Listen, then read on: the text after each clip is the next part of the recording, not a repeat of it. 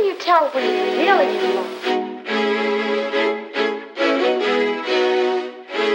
I've been in love several times before, and each time I thought I'd found my Prince Charming. Auf X Productions präsentiert. True Love, ein Podcast über wahre Liebesgeschichten. Mit Lynn Schütze und Leonie Bartsch.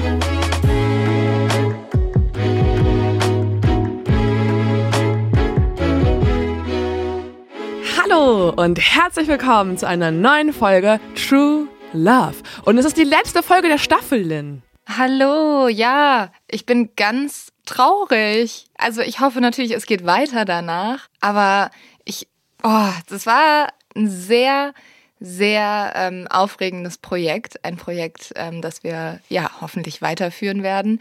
Aber auch irgendwie, wir haben ja einfach mal uns getraut, was ganz Neues zu machen hier mit True Love. Und die Leute, also ihr, wart so unglaublich toll und habt Ja. dieses Projekt so toll aufgenommen. Und es hat richtig Spaß gemacht. Wir sind ein bisschen verliebt, oder? wir in dieses verliebt. Projekt und es darf Ja. nicht enden. Wir wollen nicht in Nein. so eine schlimme Phase des Liebeskummers gehen, wo wir einander vermissen und den Break-up nicht akzeptieren. Mhm. Und deswegen, Lovies da draußen, helft uns, abonniert den Podcast, kommentiert, Ja. teilt ihn mit euren Freunden. Wir müssen nochmal den Algorithmus sprengen und das Ja. Podcast-Projekt darf nicht zu Ende gehen. Also wir sind auch daran, dass es eine zweite Ja. Staffel gibt, dass es eine nächste Folge gibt. Also alles gut. Aber gerade, und ich finde auch gerade in der jetzigen Zeit, die Tage Mhm. werden wieder heller, länger, schöner. Der Frühling ist da und im Frühling entstehen Frühlingsgefühle. Mhm. Und das passt perfekt zu True Love. Ja, man will ja sich jetzt verlieben und wir haben so viele tolle Geschichten, die wir euch noch erzählen wollen. Auf die heute freue ich mich richtig doll. Das ist eine Geschichte, die mich schon richtig lang beschäftigt. Eine Frau, die mich auch ganz, ganz doll inspiriert hat. Und ich bin so gespannt, weil ganz oft ist es ja so, man kennt zwar den Namen und man kennt so ein paar Fakten, aber so wirklich weiß man nicht, was passiert ist. Und da freue ich mich heute sehr drauf. Ja, und wenn wir nochmal in diesem Vergleich bleiben, dass dieser Podcast quasi der perfekte Podcast für den Frühling ist, oder wenn dieser Podcast eine Jahreszeit wäre, dann wäre er die Jahreszeit Frühling. Ja. Und dann ist diese Folge eure Gänseblümchen. Euer Gänseblümchen? Ja, Ach, du meinst den kleinen Krokus, der so nach draußen sprießt und man freut sich über den? genau, die erste Blume, die ich euch in diesem Frühling überreiche. Ich finde Gänseblümchen so ein bisschen eine random Blume, aber ist okay. Nehmen wir. Ist das nicht die erste, die im Frühling sprießt? Nein, ich glaube nicht. Ich dachte, Gänseblümchen wäre ein Anzeichen. Aber gut, okay. Liebe Botaniker und Botanikerinnen, schreibt uns. Ähm, nicht. Schreibt uns nicht. Nicht. weil wir, wir wollen uns nicht schon dümmer fühlen, ähm, als es tun, weil tatsächlich ist es eine Erkenntnis gewesen nach dieser Folge über die Frau, über die ich heute rede, über ihre Geschichte, über die ich heute rede. Es hat äh, was mit mir gemacht. Vor allem hatte ich einfach extreme Minderwertigkeitskomplexe nach der Folge. Wirklich? Ja, diese Frau ist so klug und so krass in jeder Hinsicht. Und deswegen müssen wir heute auch zusammenstehen, Lynn. Wir müssen Okay. uns gegenseitig auch immer wieder Komplimente machen in der Folge. Wie toll ich das erzähle, wie schön du zuhörst, wie toll du kommentierst. wir machen uns Komplimente, weil es ist eine Geschichte, also selten hatte ich so viel Respekt vor jemanden, über den ich hier recherchiert habe. Man fühlt sich danach nicht so klug. Vielleicht jetzt vorab. Ihr seid toll. Ihr habt es heute Morgen geschafft, Genau. aus dem Bett zu gehen. Ihr habt vielleicht schon Kaffee getrunken. Ähm, wart schon mal Das ist super. unter der Dusche oder auch Wow. nicht, ist auch super. Wow. Und ähm, ihr habt es einfach geschafft, wach zu sein. Und das ist schon mega. Also dafür gibt es schon 100 Punkte von mir. Und ja, Toll. jetzt ähm, erzähle ich euch noch einen Dating-Fail, um euch zu zeigen, wie schlecht es auch laufen kann. Und Genau. äh, dass wir alle in einem Boot sitzen. Dating-Fails.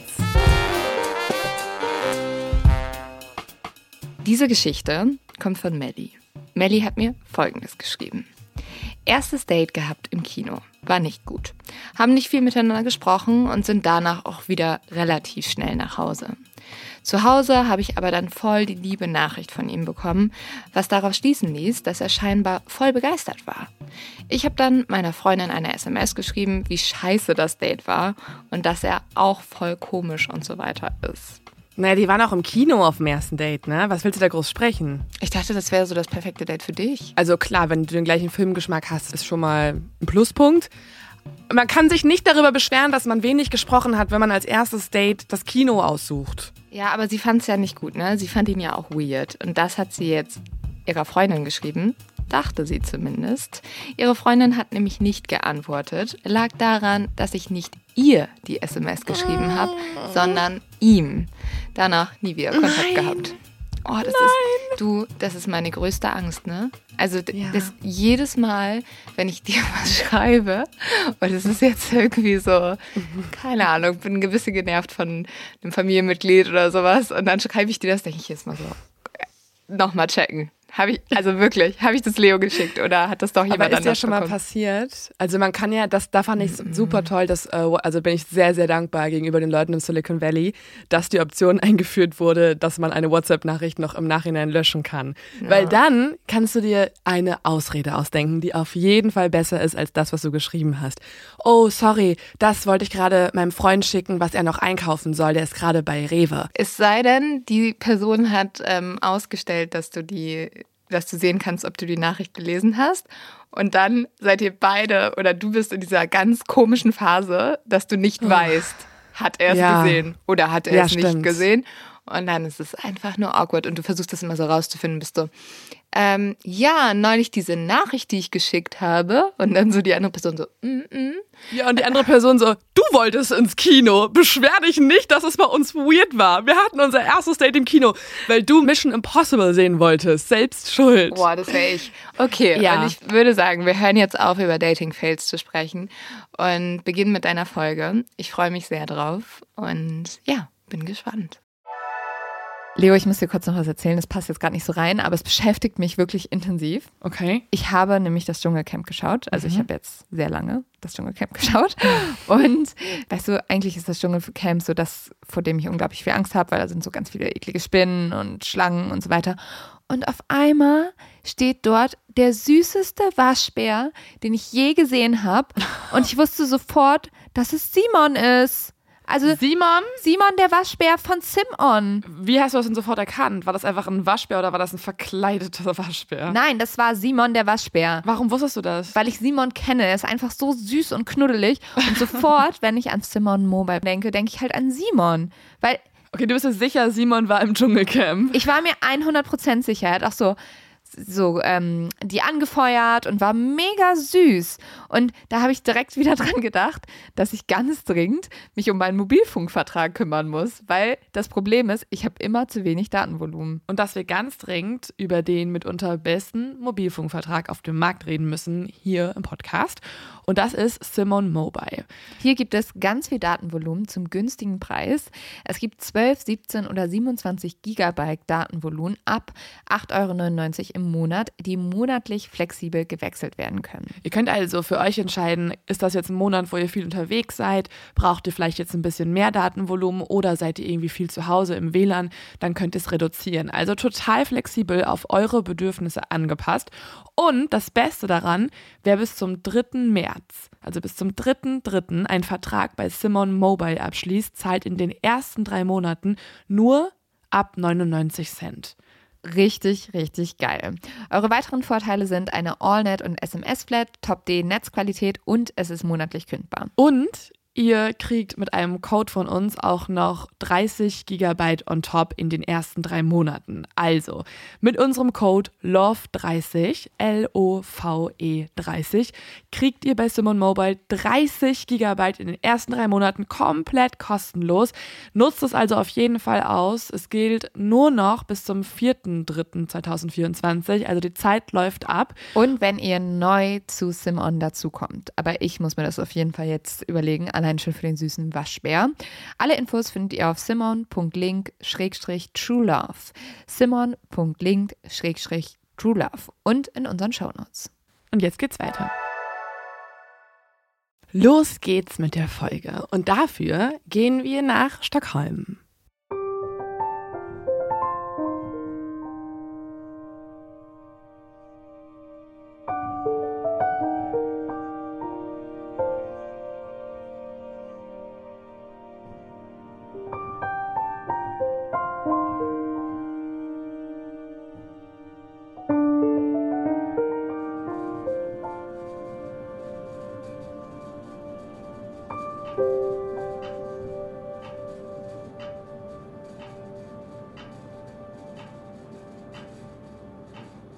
Es ist der 10. Dezember 1911. In einem Vortragssaal der Universität Stockholm herrscht gespannte Stille. Bis auf den letzten Stuhl ist der Raum gefüllt. Und trotzdem kann man jedes Räuspern hören. Von den holzvertäfelten Wänden halt jedes Geräusch wieder, jedes Stühlerücken und jedes Naseputzen. Nur die schweren, weichen Teppiche, die überall ausgelegt sind, dämpfen den Raum etwas. Es riecht nach altem Holz, altem Teppich, also kurz nach Tradition und Geld. Die Menschen, die sich hier heute versammelt haben, sehen nicht so aus wie Studenten und Studentinnen. Sie sind älter und reicher. Die Männer sitzen in Anzügen da mit ihren Zylindern im Schoß.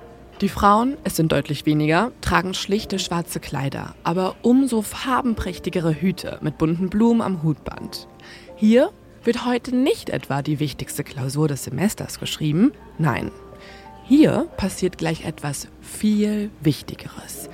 Die mitunter klügsten und wichtigsten Männer Europas sitzen in diesem Saal und warten.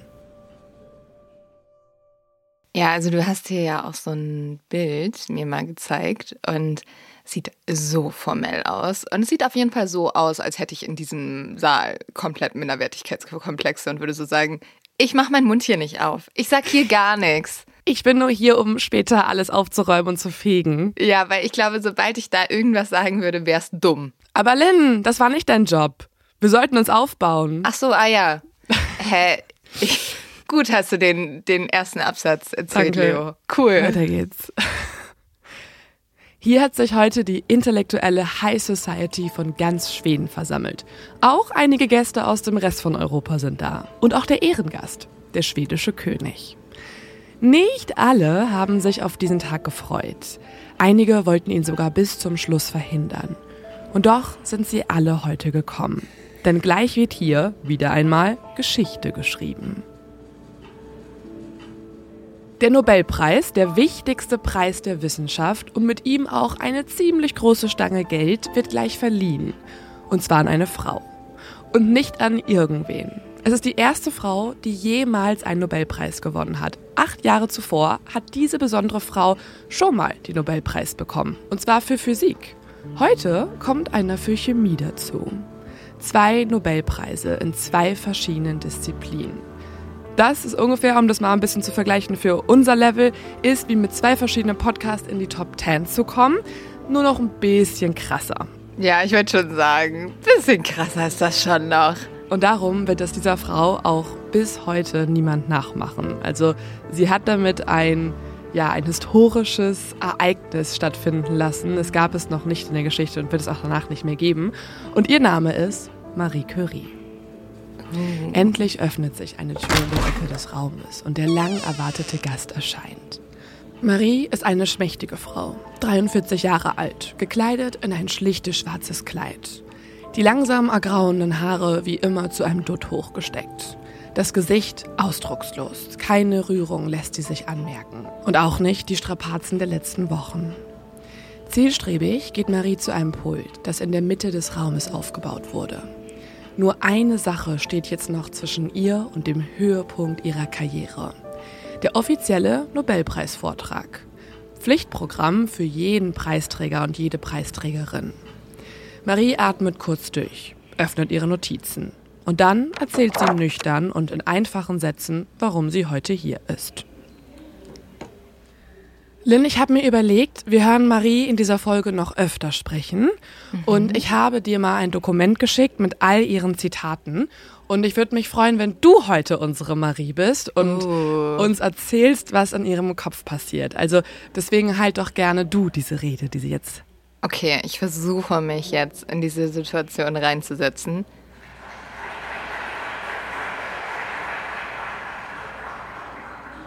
Vor etwa 15 Jahren wurde die Uranstrahlung von Henri Becquerel entdeckt.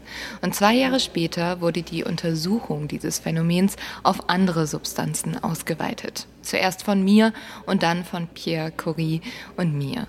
Diese Studie führte uns schnell zur Entdeckung neuer Elemente, deren Strahlung zwar der von Uran ähnelte, aber weitaus intensiver war.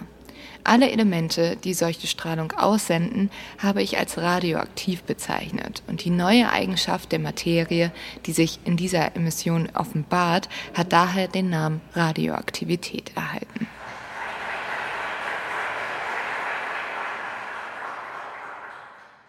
Radioaktivität, davon haben wir alle irgendwann schon mal heute gehört. Das ist der chemische Vorgang, bei dem Atome zerfallen und dabei Strahlung freisetzen. Und die Unmenge an Energie, die dabei entsteht, die kann die Welt verändern. Atomkraftwerke und Atombomben, beides ist nur möglich, weil Marie Curie dieses Phänomen entdeckt hat. Und auch ihr eigenes Leben wird sich dadurch verändern, im Guten wie im Schlechten. Marie weiß, für die Entdeckung des Radiums wird sie in die Geschichte eingehen. Ein bisschen beruhigt sie das. Der ganze Kummer, die ganzen Ups und Downs, die sie erleben musste, die werden durch diesen Erfolg vergessen.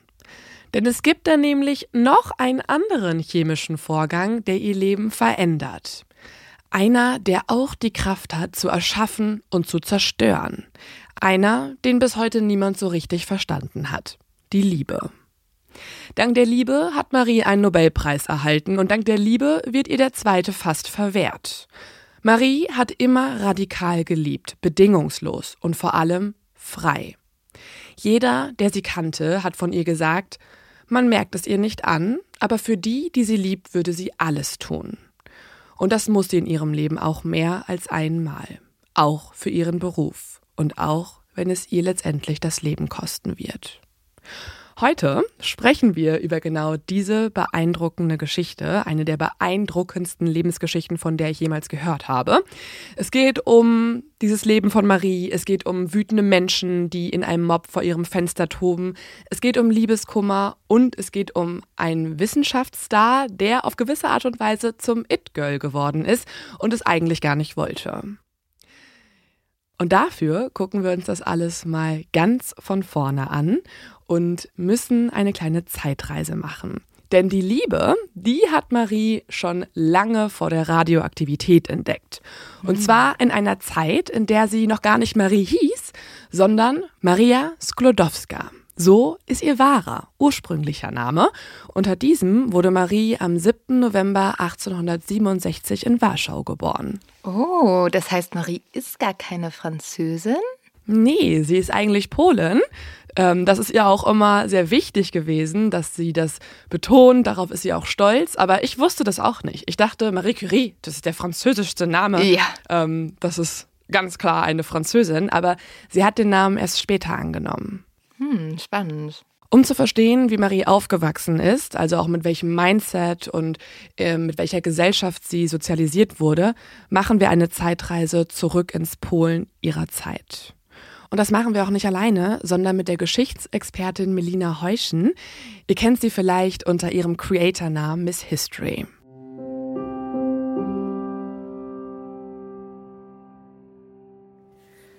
Also Polen ist damals ja kein eigenständiges Land gewesen.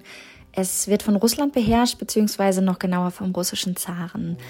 Und der hat ziemlich hart regiert. Also die Polen und Polen, die dürfen teilweise nicht mehr in ihrer Muttersprache sprechen und werden eigentlich auch nur noch auf Russisch gelehrt. Und die polnische Kultur wird komplett systematisch unterdrückt. Für die Bevölkerung, für die polnische Bevölkerung ist das natürlich sehr anstrengend und selbstsprechend auch total erniedrigend. Aber es stärkt eben auch den Zusammenhalt der Menschen. In ganz Europa gibt es eigentlich zu dieser Zeit ähm, nationalistische Bewegungen en masse.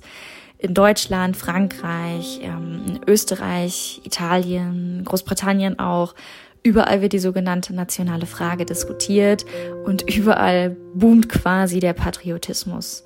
Letztendlich wird das Ganze ja in zwei Weltkriege führen, wie wir wissen, aber 1867 weiß das eben noch keiner. Und besonders bei den unterdrückten Polen stellen sich jetzt viele die Frage, wie kann ich meinem Land am besten helfen?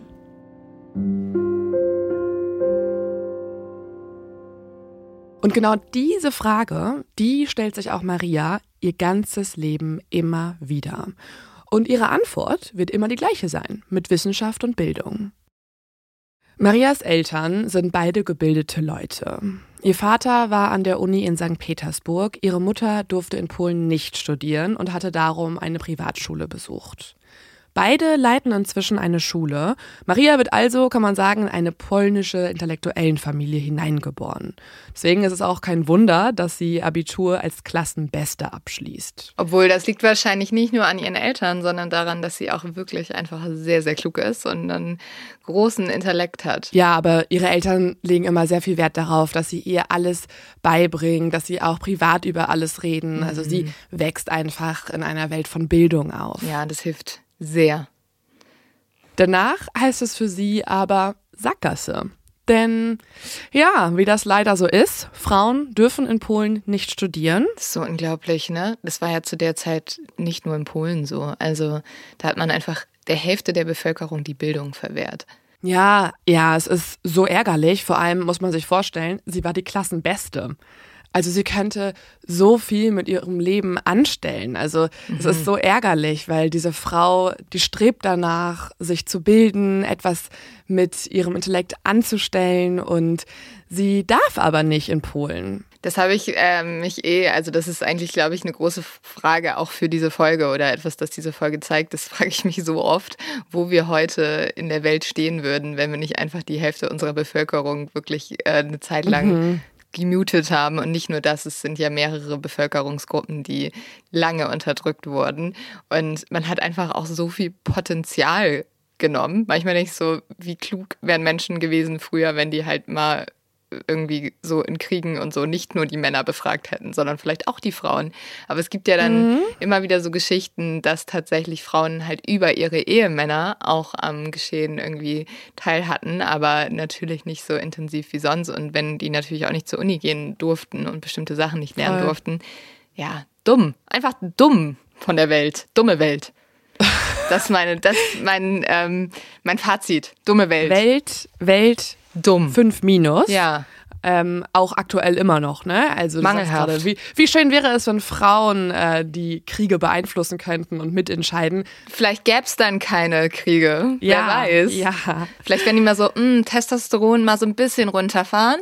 Du isst jetzt mal kurz was, weil du hast Hunger, Trump. Du isst jetzt kurz was und dann überlegen wir nochmal, ob das eine gute Idee war. Es hat sich Gott sei Dank ein bisschen gewandelt, aber ist natürlich immer noch ein weiter Weg, wie wir in super vielen True Love Folgen oder Mod of X Folgen immer noch bemerken bemerken. Aber Gott sei Dank lässt sich Maria nicht unterkriegen. Sie ähm, checkt jetzt alle Alternativen aus und die beste Alternative wäre die Universität in St. Petersburg, weil dort dürfen Frauen zu dem Zeitpunkt schon studieren. Das Problem ist nur, ihre Familie kann das nicht bezahlen. Und Maria weiß auch noch gar nicht, was sie da studieren soll. Sie ist immerhin erstmal 15 Jahre alt. wow. Deswegen entscheidet sie sich, dass sie ein bisschen arbeiten möchte. Sie braucht Geld, um mit diesem Geld dann irgendwas anderes anstellen zu können und verbringt die nächsten Jahre auf dem Land. Sie arbeitet hier als Lehrerin für die Bauern und hat viel Zeit zu lesen. Sie interessiert sich für alles. Also sie ist wirklich wie so ein Schwamm. Sie saugt alles auf, was sie finden kann. Und das sehen wir auch noch mal in einem Brief, den sie geschrieben hat, Lynn. Den habe ich dir auch wieder mitgebracht.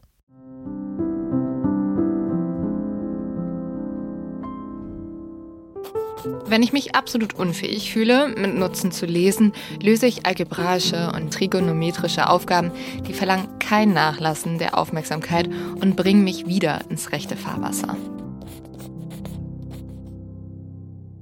Also klingt schon sehr nach Sheldon Cooper, finde ich. Ja, ich kann ähm, jetzt mal ganz transparent sein. Wir haben das jetzt natürlich ein paar Mal geschnitten, aber ich habe ähm, gefühlt zehn Anläufe gebraucht, um diesen Satz zu lesen. Also das ist ein 15-jähriges Mädchen, das einfach so sagt. Holy shit. Nochmal kurz, um das in, in unsere Alltagssprache zu übersetzen. Wenn sie sich bei, einem, bei dem Lesen eines Buches nicht mehr richtig konzentrieren kann und ihre Aufmerksamkeitsspanne nicht mehr so hoch ist, dann geht sie nicht auf TikTok und scrollt da 5-Sekunden-Videos durch, wie eine Katze mit einem Hund kuschelt, ja. sondern macht algebraische Aufgaben. Also, what the fuck? Also, ja, ich liebe deinen Vergleich, weil es wirklich so, wenn ich mich irgendwie zehn Minuten nicht mehr auf Mails antworten konzentrieren kann, bin ich so, ah, äh, Reels, jetzt einmal durchgucken. Und sie ist so, mathematische Formeln lösen. Ja. Wow. Ja, ein bisschen ah. Sheldon Cooper, nur ein weiblich, oder? Ja, und es gibt noch einen Unterschied. Sheldon Cooper hat ja eigentlich glaube ich, ich habe nur die ersten Staffeln verfolgt, kein Interesse am anderen Geschlecht. Ah, ich habe Oder keine hat er? Ahnung. Hat er nicht, ne? Aber kommt er nicht Maria am Ende schon. zusammen mit hier, ähm, weiß ich nicht, diese. Nicht spoilern. Ah. Also ich habe äh, Sheldon Cooper im, im Kopf als irgendwie eine, eine asexuelle Person. Das ist bei Maria nicht so. Maria ist schon auch neben ihren Mathematikaufgaben auch interessiert an Jungs und Dating. Das Problem ist, die Auswahl auf dem Land ist nicht besonders groß. Es gibt aber einen Typen, in den sie sich ein bisschen verknallt. Er ist hübsch, er ist klug, er ist Mathematikstudent und sein Name ist Kasimir. Kasimir ist der älteste Sohn der Familie, bei der Maria in dieser Zeit als Hausmädchen arbeitet und auch wohnt. Und er zieht sie förmlich an. Maria ist jetzt 19 Jahre alt und verliebt.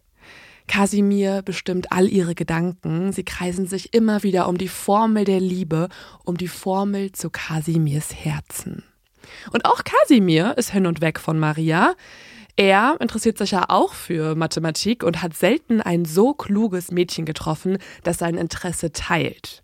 Die beiden daten, sie knutschen und sie schmieden sogar Heiratspläne. Es gibt aber ein Problem. Es klingt total romantisch und schön, aber die Familie von Kasimir möchte das Ganze nicht. Kasimir kommt aus einer Anwaltsfamilie weit über Marias Stand. Maria ist schließlich dort das Hausmädchen, also eine Klasse weit unter der von Kasimir und das geht gar nicht. Für Kasimirs Familie ist sie kein Heiratsmaterial. Kasimir würde zwar gern, Maria auch, aber die Familie hat etwas dagegen. Und so ist die Beziehung zu Kasimir eine ständige On-Off-Beziehung, immer zwischen ich will dich und meine Familie will dich aber nicht. Beziehungsstatus, es ist kompliziert. Ich würde gerne mal jetzt wissen, wie die jetzt darüber denken, dass sie eine zweifache Nobelpreisträgerin abgelehnt haben für ihren Sohn, weil sie nicht gut genug war. Ja. Wow. Ja, ich glaube, mittlerweile würden die sich sehr ärgern, denn ich glaube, niemand würde der Familie mehr Prestige bringen als Maria an Kasimirs Selbst Seite. schuld. Jetzt wissen Wirklich. Sie, also das zeigt ja mal so gut, dass es einfach so dumm ist, nach so äußerlichen Faktoren zu gehen. Es tut mir aber auch total leid, weil ich glaube, Kasimir hätte sich auf jeden Fall für Maria entschieden, aber er hätte mit seiner Familie brechen müssen und einer jungen Person, einem Studenten, das abzuverlangen, ist auch irgendwie hart. Also es ist sehr, sehr schmerzlich und Maria als auch Kasimir sind am Boden zerstört. In ihr Tagebuch schreibt Maria das hier.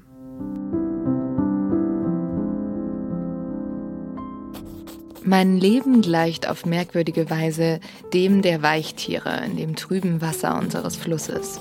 Das Bedürfnis nach neuen Eindrücken, nach einem Wechsel, nach Leben, nach Bewegung packt mich in manchen Augenblick mit solcher Gewalt, dass ich Lust habe, die größten Verrücktheiten zu begehen, damit mein Leben nicht ewig so bleibt. Ja, Maria will ein anderes Leben. Sie will aufbrechen, sie will in die große, weite Welt etwas Verrücktes tun. Der Liebeskummer nervt und er lenkt vom Lernen ab, was ihr auch so wichtig ist. In einem Brief an ihre Schwester schreibt Maria zu dieser Zeit,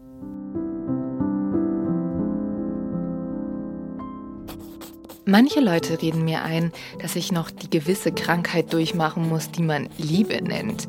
Dafür habe ich aber keinen Platz in meinen Plänen.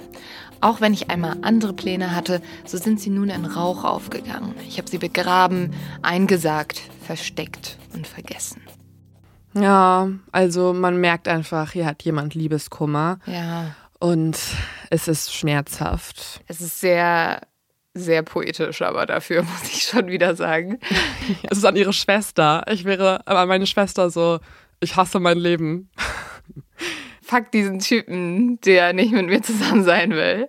Aber ich finde ja den Satz so toll, diese gewisse Krankheit, die man Liebe nennt. Mhm. Die finde ich. Den sehen wir jetzt auch noch öfter. Also mit diesem Vergleich gehen wir durch diese Folge. Und sie spricht ja auch von Plänen. Also nicht die Pläne, sich zu verlieben, die hat sie ja jetzt versteckt, eingesagt und begraben. Aber es gibt ja auch noch andere Pläne. Und über die müssen wir jetzt sprechen. Während Kasimir zu seiner Familie hält und Maria einen Korb gegeben hat, wird Maria sich mit einer anderen Sache mehr und mehr sicher. Sie will etwas zu dieser Zeit für Frauen völlig Verrücktes tun. Studieren. Uh. Wow. Ja, zu der Zeit, also ich weiß noch, meine Oma, ne? Ähm, das ist ja noch gar nicht so lange her. Als die auf eine Universität gegangen ist, war sie die erste von vier Frauen in Hamburg, die an dieser Uni studieren durfte. Das ist total Das ist verrückt. krass. Ja. Und die Hey, es ist krass, dass deine Oma überhaupt studiert hat. ja. Und die meinte aber, dass das war, das war richtig verrückt. Und deswegen ist eigentlich auch eine süße True Love Story. Mein Opa hat sich dann total in sie verliebt. Aber gab ja auch nicht so viel Auswahl. Und diese vier Mädels, die auf dieser Uni waren, wurden natürlich von allen Männern belagert. Und ähm, er hat ihr dann jeden Tag die Bücher nach Hause getragen. Und irgendwann hat sie sich auch in ihn verliebt. Das ist süß. Das ist krass, dass äh, deine Oma schon studiert hat. Ich bin bei mir die allererste, die studiert. Also, Wirklich? Ähm, in deiner Familie? ja. Ah. Ja, ja, ja. Bei Maria ist es ziemlich klar, was sie studieren möchte. Sie liebt ja Naturwissenschaften, die ergeben für sie Sinn, die fallen ihr leicht und das möchte sie studieren. Physik und Mathematik, das sind ihre Lieblingsfächer. Und sie schaut jetzt auch nach, wo kann sie das studieren? In St. Petersburg, im verhassten Russland? Nein, da entscheidet sie sich schnell dagegen. Eine andere Stadt passt viel besser. Eine, in der die besten Wissenschaftlerinnen und Wissenschaftler der Welt sich versammeln. Zu diesem Zeitpunkt wahrscheinlich Wissenschaftler. ja, ich muss nicht gendern, aber Maria geht ja auch jetzt dorthin. Also man kann schon mal ruhig anfangen, auch die Frauen zu inkludieren. Es ist eine Stadt des Wissens, eine, in der sie sich auch vielleicht doch noch mit der gewissen Krankheit namens Liebe infizieren kann. Es ist nämlich auch die Stadt der Liebe. Und eine, die ihr als Klassenbeste, als hochambitionierte Schülerin gerecht wird. Eine Hauptstadt. Nicht eines Landes, nein, die Hauptstadt der Welt soll es sein. Paris. Uh.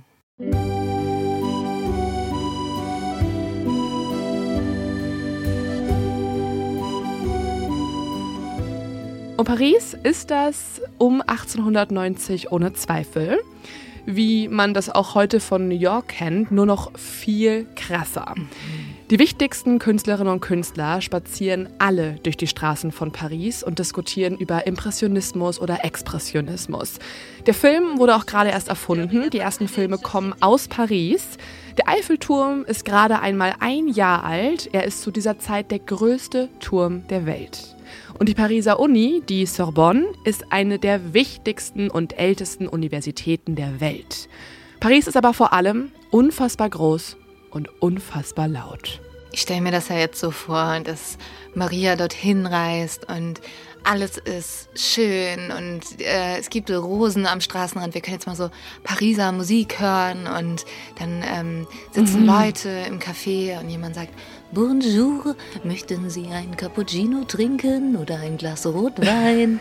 und es ist alles, jeder an jedem Tisch hat eine Geschichte zu erzählen, ist entweder Künstler oder ähm, Intellektueller, schreibt gerade seinen Roman, malt gerade sein Bild. Und alles an dieser Stadt, denke ich gerade, Ist überfordernd. ist für einen 24. inspirierend. Inspirierend, aber auch ein bisschen überfordernd. Maria fährt jetzt im November 1891 mit der Eisenbahn in die riesige Halle des Gare du Nord ein. Sie ist gerade mal 24 Jahre alt und weiß auch nicht, was sie erwartet. Mit dabei hat sie nur einen Klappstuhl und eine Decke.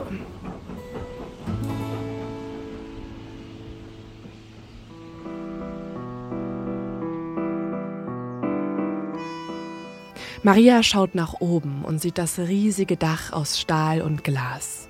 Als sie auf die Straße tritt, ist sie direkt im Zentrum der Welt. Pferdekutschen rumpeln über das Kopfsteinpflaster, dazwischen fahren Straßenbahnen, Frauen in wunderschönen Kleidern versuchen sauber über die Straße zu kommen und Männer mit riesigen Zylindern eilen umher. In einem kleinen Café diskutieren zwei Künstler. An einer Straßenecke verkauft ein kleiner Junge die Zeitung, auf der vielleicht so etwas steht wie Bismarck provoziert erneut gegen Frankreich. Und alle sprechen dabei die ganze Zeit Französisch. Maria ist nicht unvorbereitet, also man könnte jetzt erstmal meinen, dass sie da hinkommt und auch nichts versteht, aber so ist es nicht. Maria liest ja unheimlich gerne, sie lernt unheimlich gerne und sie hat während ihrer Zeit auf dem Land viel Französisch gelernt. Aber lesen und sprechen, das sind trotzdem noch zwei verschiedene Dinge, wie alle wissen, die irgendwie schon mal eine Sprache lernen wollten. Und jetzt versteht Maria hier erstmal kein Wort. Und das wird auch noch erstmal ein bisschen länger so bleiben. Wir wissen nicht ganz genau, was in ihr vorgeht in diesem Moment, als sie gerade ankommt. Darüber gibt es keine Briefe oder Berichte. Vielleicht will sie in diesem Moment sofort umdrehen. Sie weiß ja, dass sie nach dem Studium zurück zu ihrer Familie kann und vielleicht denkt sie auch erstmal, gut, das ziehe ich jetzt durch und danach geht zurück nach Polen. Und vielleicht denkt sie auch einfach nur Käse, Wein, Baguette. So, wer weiß, würde ich denken, wenn ich dahin gehe. Das weiß man nicht. Also vielleicht freut sie sich auch auf diverse Baguettes, französische Baguettes. Und sie hat vor allem einen Vorteil. Sie kennt nämlich schon jemand in Paris. Ihre Schwester ist bereits da. Und das ist ein richtiger Jackpot für sie. Ihre Schwester studiert ebenfalls an der Sorbonne als eine von einer Handvoll Frauen und damit erleichtert ihre Schwester Maria sehr, sehr doll die Ankunft. Außerdem gibt es auch eine kleine polnische Community, die sich manchmal dort trifft und die auch nah beieinander wohnt. Und Maria hat somit direkt einen Anlaufpunkt. Aber sie entscheidet sich auch ziemlich schnell, sie möchte ihre neue Übergangsheimat trotzdem kennenlernen und sich auch anpassen. Und darum gibt sie sich jetzt einen neuen Namen. Aus Maria wird Marie. Mm. Marie ist jetzt als Frau an der Sorbonne ganz klar eine Seltenheit. Sie ist zwar nicht die erste Frau dort, wir wissen ja gerade schon, ihre Schwester studiert auch an der Sorbonne, aber sie ist trotzdem eine von wenigen. Schon seit 1867, also seit ihrer Geburt, können Frauen in Paris studieren. Es sind aber trotzdem nur 23 Studentinnen von insgesamt fast 2000 Studenten dort Frauen. Wow. Ja, also so eine schlechte Quote findet man heute vielleicht maximal noch im Maschinenbaustudium. Und ich glaube, da hat sich auch schon ein bisschen gebessert. Ja, ich glaube, ich hoffe. Man hat früher immer gesagt, ähm, wenn, man, wenn man Männer kennenlernen will, muss man an die Uni Aachen fahren, weil da gibt es ja. keine Frauen, die dort studieren. Ich weiß, ich, das, das, wurde mir so. nie bestätigt. Also, ich war ähm, einmal in Aachen. Und war gut? Mm, also ich bin nicht explizit mit dem Grund hingefahren, ja, ja, ja, da einfach die Männer kennenzulernen, sondern eine Freundin hat da gewohnt. Ähm, aber ja, also im Club waren wir, glaube ich, die einzigen Frauen. Ah ja, okay. Also es ist, äh, vor zehn Jahren war es so, Leute, ab nach Aachen, falls ihr daten wollt. Das können uns ja mal die Leute aus Aachen bestätigen, ob das immer noch aktuell ist. Ich hoffe, es hat sich ein bisschen was getan und auch ein bisschen mehr Studentinnen sitzen da in der Vorlesung. Ähm, für Maria ist es aber nicht so schlimm. Also die denkt sich jetzt nicht, oh Gott, äh, ich bin eine der wenigen, jetzt werde ich bestimmt von allen schräg angeschaut. Nö, Maria oder Marie, wie sie ja jetzt heißt, fühlt sich extrem wohl und sie liebt ihr neues Leben als Studentin sofort. Dabei ist ihr Alltag eigentlich alles andere als einfach. Das kann man jetzt auch daran sehen, wie sie wohnt. Ich finde es so krass, wie sie in dieser Zeit wohnt. Ich erzähle es jetzt mal, weil da muss man schon echt ein bisschen hart sein, um das alles so auszuhalten. Sie lebt in einem kleinen Zimmer im Dachgeschoss, sechster Stock, kein Aufzug, ohne Heizung und ohne fließend Wasser. Geheizt wird lediglich mit Kohle, die sie dort erstmal hochtragen muss, in kleinen Portionen durchs enge Treppenhaus. Und so richtig Effektiv ist der mickrige Ofen trotzdem nicht. Es kommt also schon mal vor, dass im Winter das Wasser in der Waschschüssel gefriert und einschlafen kann sie eigentlich nur, wenn sie sich ganz dick anzieht und dann ihre Decke auf sich legt und dann wiederum all ihre Klamotten, die sie besitzt, auch nochmal oben drauf legt als quasi weitere Decke. Gott. Ihr Mittagessen kocht sie mit einem kleinen Spirituskocher und meistens gibt es Brot und Eier, das einzige, was sie dort irgendwie sich leisten kann und ganz selten mal eine heiße Schokolade. Oh. Fine Dining sieht also ein bisschen anders aus in Paris bei ihr als bei heutigen Touristinnen und Touristen. Aber Marie liebt es. Es ist eine der schönsten Zeiten ihres Lebens. Und dazu schreibt sie Folgendes. Dieses in gewisser Weise schwierige Leben hatte für mich viele Reize. Es vermittelte mir das wertvolle Gefühl der Freiheit und Unabhängigkeit. Alles, was ich Neues sah und lernte, begeisterte mich.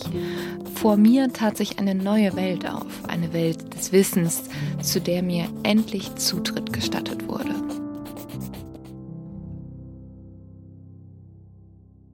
Also wir merken schon, sie ist einfach total glücklich, dass sie endlich dieses neue Leben führen kann. Das, was sie sich ja früher als Teenager gewünscht hat. Da hat sie ja gesagt, ich will was Verrücktes tun, ich will einen Wandel, ich will studieren. Und das macht sie jetzt auch. Sie konzentriert sich nur aufs Lernen, alles andere ist ihr egal. Ja, sie hat halt ihre Leidenschaft gefunden, ne? Das fand ich auch richtig toll. Und das kann ich auch voll nachvollziehen. Ich weiß noch, als ich das erste Mal beim Fernsehen gearbeitet habe und ich auf einmal dieses Gefühl hatte, so, wow, das ist, was ich machen sollte. Also schreiben, Sachen entwickeln. Und es war so ein mhm. tolles Gefühl zu merken, okay, das ist, was ich wirklich im Leben tun will. Und für sie war das ja wahrscheinlich schon die ganze Zeit klar. Wissenschaft ist ihre Leidenschaft und sie konnte sie bisher einfach nicht ausleben. Und jetzt endlich wird ihr einfach Wissen gewährt, was ja total schön ist. Obwohl es gar nicht mal so einfach ist in den Vorlesungen, weil Marie versteht nur die Hälfte. Es ist ja alles auf Französisch. Ach, stimmt. Und sie muss ja erstmal neben den ganzen wissenschaftlichen Inhalten auch noch die Sprache komplett lernen. Und wir kennen das ja auch alle so ein irgendwie Business-Englisch oder ähm, ein wissenschaftliches Französisch, das sind andere Vokabeln, das sind andere Ausdrücke als im Alltag. Das heißt, sie muss echt viel pauken in dieser Zeit auf jegliche Art und Weise und trotzdem wird sie schon bald von ihren Professoren mit wissenschaftlichen Versuchen betraut. Also sie wird eine der Besten. Innerhalb von zwei Jahren wird sie zu Jahrgangsbeste in Physik und ein Jahr später ist sie auch noch die zweitbeste in Mathematik, wow. obwohl sie nicht die Muttersprachlerin ist. Und es gibt nur eine Sache, die sie in dieser Zeit so ein bisschen stört. Sie möchte gerne physikalische Experimente machen, auch gerade die Versuche, die ihr die Professoren anvertraut haben und so. Sie hat nur zu wenig Platz dafür. Sie hat ja kein Büro, sie hat kein Labor und ihre Wohnung kann man komplett vergessen für so chemische Experimente. In der Sorbonne gibt es zwar ein Gemeinschaftslabor, aber das müssen sich auch alle anderen Studenten mit ihr teilen. Und das nervt vor allem, weil langsam sich auch die Prüfungen annähern und sie einfach nur ihren Versuchen nachgehen möchte. Und dieses Labor wird mit den Prüfungen auch immer besonders voll. So ein bisschen wie die Bibliothek. Ähm, ich habe vor ein paar Tagen so einen Artikel von der SZ gesehen. Da war ich kurz ein bisschen schockiert dass die Schlange vor der Bibliothek hier in München, ich weiß gar nicht, welche Bibliothek das ist, die war einfach so gefühlt zwei Kilometer lang. Wow. Also jemand hat die so gefilmt und das waren fünf unterschiedliche Straßen, die ich gesehen habe. Die Schlange war unendlich lang, weil alle Studenten dort genau in der Bibliothek lernen wollten. Warum? Haben mich auch gefragt. Ist sie so besonders? Ja, also bestimmt ist das da eine andere Atmosphäre, aber ich würde dafür auch jetzt nicht anstehen wie fürs Berghain. Also, I don't know. Leo, Leo steht am Bergheim an, andere Leute stehen an der Bibliothek an. Das Platzproblem, das Marie hat, das wird sich jetzt aber in Luft auflösen. Und zwar, indem sie im Frühjahr 1894 einen Mann kennenlernt.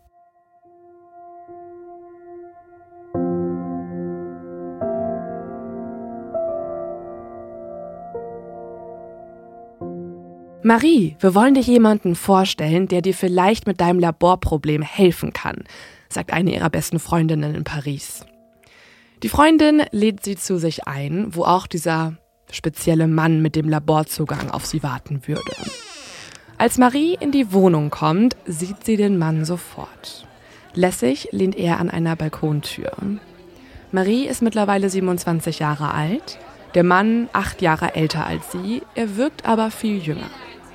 Marie ist sofort ergriffen von dem Ausdruck seiner klaren Augen und von der Lässigkeit, die er ausstrahlt, obwohl er doch ziemlich groß ist.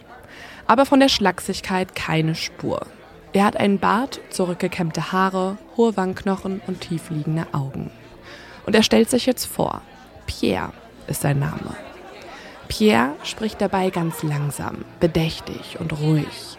Aber er hat auch ein ganz jugendliches, freches Lächeln.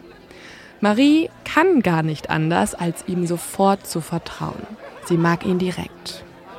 Pierre hat in Paris ein eigenes Labor, erzählt er. Er arbeitet dort als Laborleiter an der Städtischen Hochschule für industrielle Physik und Chemie, wo er an Kristallen forscht. In seinem Labor erforscht er außerdem den Magnetismus. Ob sie nicht auch dazu kommen möchte. Sie könne dort doch für die letzten Monate bis zur Prüfung auch arbeiten hat er da vielleicht ein bisschen Hintergedanken? Ja, das äh, war auch mein Eindruck. Aber man muss Pierre auch erstmal kennenlernen. Er ist nämlich ziemlich genau wie Marie mit dieser gewissen Krankheit, die man Liebe nennt, auch schon mal konfrontiert gewesen. Pierre glaubt da auch nicht mehr dran. Er hat mittlerweile ein Ziel. Er möchte erfolgreich in seiner Forschung sein. Mit dem Erfolg in der Liebe hat er abgeschlossen. Also beide blicken wirklich ziemlich ernüchternd auf Beziehungen und ähm, Heiraten und Liebe insgesamt. Sie interessieren sich für Formeln, Zahlen und eine Welt, in der alles logisch und rational ist. Aber dann lässt er sie einfach dort mitarbeiten, weil er sich ein bisschen Gesellschaft wünscht, oder? Ja, das ist die gute Frage. Also die Freunde haben natürlich auch immer rum erzählt, wir haben hier eine äh, super gute Studentin, die ist mhm. Jahrgangsbeste in Physik, die brauchen Labor. Und er ist einfach auch total talentiert und intelligent und ich glaube, es reizt ihn vielleicht auch einfach mit einer Gleichgesinnten das zu tun, mhm. weil sie ist besser als alle Männer in ihrem Jahrgang. Oh. Und ich glaube, Pierre ist da dann einfach auf den Austausch aus. Mhm. Genau wie Marie verbringt er nämlich den Großteil seiner Zeit mit der Wissenschaft. Das schöne, gute Leben, das interessiert ihn nicht. Genauso wenig wie große Empfänge oder gar Preisverleihungen. Orden will er nicht haben und Ehrungen lehnt er ab. Er ist ein kleiner Outcast und er will vor allem auch eins, in seiner Arbeit bloß nicht abgelenkt werden durch etwas Banales wie die Liebe. Und auch in sein Tagebuch konnte ich reinlesen und hier schreibt er, als er 21 Jahre alt ist, Folgendes. Wenn wir alle unsere Gedanken einem Werk widmen, das uns vom natürlich Menschlichen fortführt, haben wir mit den Frauen zu kämpfen. Und der Kampf ist fast immer ungleich, denn es ist im Namen der Natur, dass sie versuchen, uns zurückzuführen. In anderen Worten, Frauen sind eine lästige Ablenkung. Ja, heute muss man sagen, ist es alles ähm, ja nicht die beste Ausdrucksweise. Er wäre da, glaube ich, in irgendeinem Inselforum äh, der nächste Hot Take. Mhm. Aber es ist auch eine andere Zeit. Pierre ist ein ehrlicherweise eigentlich sehr netter, zurückhaltender Mensch. Genauso wie Marie verbringt er den Großteil seiner Zeit mit der Wissenschaft. Marie und er verstehen sich sofort bestens. Mit der Wissenschaft haben sie ein gemeinsames Interesse und mit der Arbeit einen gemeinsamen Lebenssinn. Marie schreibt in dieser Zeit an eine Freundin, Arbeit gibt dem Leben den süßen Geschmack des Glücks. Finde ich auch geil.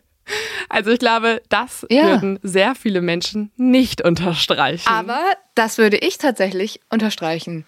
Ich liebe meine Arbeit. Ja, ich ja auch. Ich glaube, wenn man äh, was gefunden hat, dem man ja. zu 100 Prozent nachgeht und das auch mag, dann würde jeder diesen Satz unterschreiben. Aber ich glaube, es ist auch schon ein bisschen Zufall und auch ein bisschen Glück, wenn man diesen Satz unterschreiben ja. kann. Aber voll schön, dass sie mit Pierre jemanden gefunden hat, der so ein bisschen so ähnlich tickt, oder? Absolut. Und er ist auch einer der wenigen, der sich an Maries Workaholism nicht stört. Ich muss mittlerweile sagen, ich glaube, Marie ging es weniger um Baguette und Rotwein und Croissants. ja. Ich glaube, sie hat wahrscheinlich kein einziges Mal dort Rotwein getrunken. Also ich weiß zumindest von keiner einzigen Party, auf der sie war. Ja, ist ja auch gut so. Aber vielleicht hat sie ein Baguette gegessen. Und genau das mag sie auch an Pierre. Also sie kann dort, genau wie er im Labor, die Zeit vergessen und die Liebe zur Wissenschaft verbindet die beiden auf eine völlig neue Art und Weise, wie sie es noch nie zuvor bei einem anderen Menschen gespürt haben. Und schon bald besucht er sie auch mal zu Hause. Und sie merken, irgendwie ergänzen sie sich ganz gut. Die ernste, ehrgeizige Marie und der verspielte, lebenslustige Pierre. Aber Marie hat selbst gar keine Lust auf, ja, irgendwie eine Beziehung mit diesem Mann oder eine Affäre oder so. Erstens will sie auf gar keinen Fall einen Nicht-Polen heiraten. Das ist ihr schon immer denn? wichtig gewesen. Marie ist sehr, sehr patriotisch. Also mhm. Sie macht das auch alles für, für ihr Land Polen. Also sie geht nach Paris, um dort zu studieren und um dann zurückzukehren und die Wissenschaft mit nach Hause zu bringen. Sie hat diese Mission, dass sie ihr Land nach vorne bringen möchte. Das wurde ihr ja auch durch die Kindheit und durch die ja, Gesellschaft dort so ein bisschen eingepflanzt. Das ist also ihr erster Grundsatz. Sie möchte auf keinen Fall einen Nicht-Polen heiraten. Und zweitens sind im Juli endlich die wichtigen Prüfungen. Und wenn sie die jetzt besteht, dann hat sie das Studium beendet und kann endlich zu ihrer Familie nach Warschau mhm. zurück. Und sie will sich nicht ablenken lassen. Auf keinen Fall. Und natürlich besteht sie. Nicht knapp, Nicht im Mittelfeld, sondern wie gewohnt als Beste in Chemie und als Zweitbeste in Mathematik. Pierre kriegt das auch mit. Mehr noch, er selbst rechnet begeistert die Punkte seiner Laborkollegin zusammen, um herauszufinden, ob sie nun die dritt- oder zweitbeste ist oder doch die beste. Alles natürlich auch im Namen der Wissenschaft, versteht sich, nicht um irgendwie ein bisschen zu flirten oder um Zeit miteinander mhm. zu verbringen. Auf gar keinen Fall. Und auch wenn er sich für Marie freut, wirklich von Herzen freut, gibt es gleichzeitig Anlass zur Traurigkeit. Marie Slodowska hat ihren Traum endlich erfüllt. Sie hat studiert und jetzt geht es zurück. Sie verlässt die Sorbonne und das Abenteuer Paris endet für sie. Oh nein, und auch, auch Pierre ist auch ja. erstmal vorbei. Pierre muss jetzt Tschüss gesagt werden. Der Gare du Nord, der Bahnhof, der ist Marie schon lange nicht mehr so fremd wie bei ihrer Ankunft. Sie hat sich jetzt an das Treiben mittlerweile in Paris gewöhnt und sie versteht auch die Sprache perfekt mittlerweile. Als sie jetzt in den Zug nach Hause steigt, freut sie sich auf ihre Familie. Was sie aber in diesem Moment nicht weiß, die Krankheit Liebe hat eine lange Inkubationszeit. Ja, schwierig immer diese Liebe. Ja, die ähm, hat andere Pläne. Marie verbringt jetzt erstmal den Rest des Sommers mit Reisen. Sie ist mal in Polen, mal in der Schweiz und sie muss sich jetzt auch erstmal überlegen, was sie mit ihrem Abschluss überhaupt machen möchte. Als einfache Lehrerin in Polen ist sie ein bisschen zu überqualifiziert. Also eigentlich, rein logisch, müsste sie auch in Paris bleiben. Immerhin ist das auch die Hauptstadt der Welt und nirgendwo sonst kann sie in dieser Zeit so gut forschen wie in Paris. Und nirgendwo sonst ist auch ihr guter Freund Pierre. Sie kann nämlich irgendwie nicht aufhören, an ihn zu denken. Sind sie wirklich nur Freunde? Aber warum denkt sie denn ständig an ihn? Geht es ihm wohl genauso? Arbeitet er jetzt gerade im Labor? Warum ist ihr das überhaupt so wichtig? Warum zur Hölle denkt sie ständig an ihn? Oh mein Gott, ihre Gedanken werden von Pierre gesteuert. Und dann kommt ein Brief in Warschau an. Er ist von Pierre. Denn offensichtlich ist sie nicht die Einzige, die ständig an den anderen denkt. Pierre erkundigt sich danach, wie es ihr geht. Er erzählt ein bisschen von sich und zehn Tage später bekommt dann auch Pierre einen Brief von Marie. Marie hat ihm geantwortet und so geht das jetzt hin und her. Die beiden schreiben sich den ganzen Sommer lang und dann offenbart Pierre auch endlich seine Gefühle. Und jetzt, Leute, wird's ein bisschen romantisch. Zumindest so romantisch, wie das irgendwie 1890 oder wann auch immer das jetzt ist, sein kann. Und aus diesem Brief lese ich jetzt mal vor. Wäre es nicht eine schöne Sache, eine, auf die ich nicht mehr zu hoffen wagte, wenn wir unser Leben gemeinsam verbrächten? Hypnotisiert von unseren Träumen, von einer besseren Welt und der Wissenschaft. Oh. Pierre, du alter Romantiker, eine schöne Sache. Aber Formulierung. Er, aber er ist auch noch so ein bisschen, ist auch noch so ein bisschen verhalten. Das ist alles so. Er schreibt ja nicht so, ich würde gerne mein Leben mit dir verbringen, sondern er hält sich so eine kleine Tür noch auf, so, wäre es nicht schön? Und wenn sie sagt, nein, ist er so, ja, meine ich auch.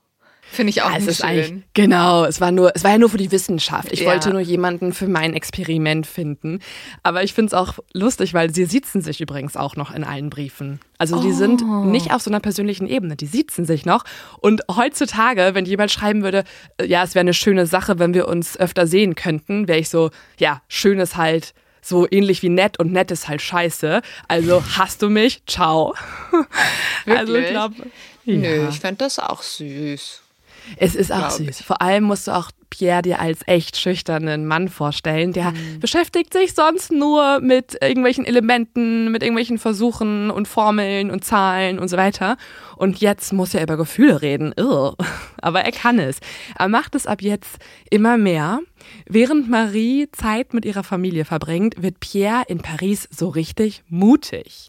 Er wird später sagen, dass dieser Sommer die einzige Zeit in seinem Leben war, in der er ohne Zögern einfach handelte.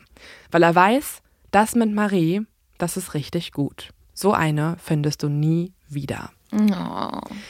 Der neue Pierre klingt jetzt ganz anders als der nerdy 21-jährige Pierre. Er schreibt ihr einen weiteren Brief und hier schreibt er, es würde mich sehr schmerzen, wenn Sie dieses Jahr nicht zurück nach Paris kämen. Pierre hat nämlich realisiert, Marie ist diejenige, die er bei sich haben möchte. Er will sie auf keinen Fall verlieren. Natürlich aus rein beruflichen Gründen. Und das will er auch nochmal klarstellen. Deswegen schreibt er, ich glaube einfach, dass sie hier ihre solidere und nützlichere Arbeit leisten werden. Geil. Also klar, immer für die Wissenschaft. Aber dazu passt dann auch nicht folgender Vorschlag, der ist auch so niedlich. Ich habe mich gefragt, ob Sie mit mir eine Wohnung in der Rue Mouffetard mieten möchten. Die Wohnung ist in zwei voneinander unabhängige Bereiche geteilt. wow. Das ist so lustig, weil es ist so, sie sitzen sich, aber er möchte mit ihr zusammenziehen. Also irgendwie fehlt mir noch so, also wenn es heute wäre, dass er so eine PowerPoint erstellt hat. Ähm, Ja. Gründe, warum es Sinn macht, mit mir zusammenzuziehen. Erstens, freies Labor. Zweitens, Ja. weniger Mietkosten. Drittens, wissenschaftliche Verbindung und Austausch. Ja. So, weißt du? Äh, Der nächste Brief, der dann so in so Dirty Talk übergehen würde, wäre so, ich habe mich gefragt, warum Sie mit mir kopulieren wollen und ich habe rein wissenschaftliche Gründe gefunden. Zum Beispiel könnten wir die Biologie erkunden. Ist das, ist das jetzt wirklich? Hast, oder hast du es Nein, dir nein, gerade nein, ausgedacht? nein, nein. Ah, ja. Das habe ich mir ausgedacht. Oh Gott. Dirty Talk, wie Pierre und Marie es tun würden. Aber ich finde das so süß und so schön, weil ich lieb ja, wenn Leute ein bisschen weird sind, ne? Also ich habe so, ich mag Leute, die ein bisschen seltsam sind, weil ich finde, das alles andere ist auch manchmal ein bisschen langweilig. Und da haben sich einfach zwei Leute gefunden, die so speziell sind Voll. und so in ihrer eigenen Welt leben. Und jetzt leben sie aber in dieser Welt zusammen. Und wie schön ist das eigentlich?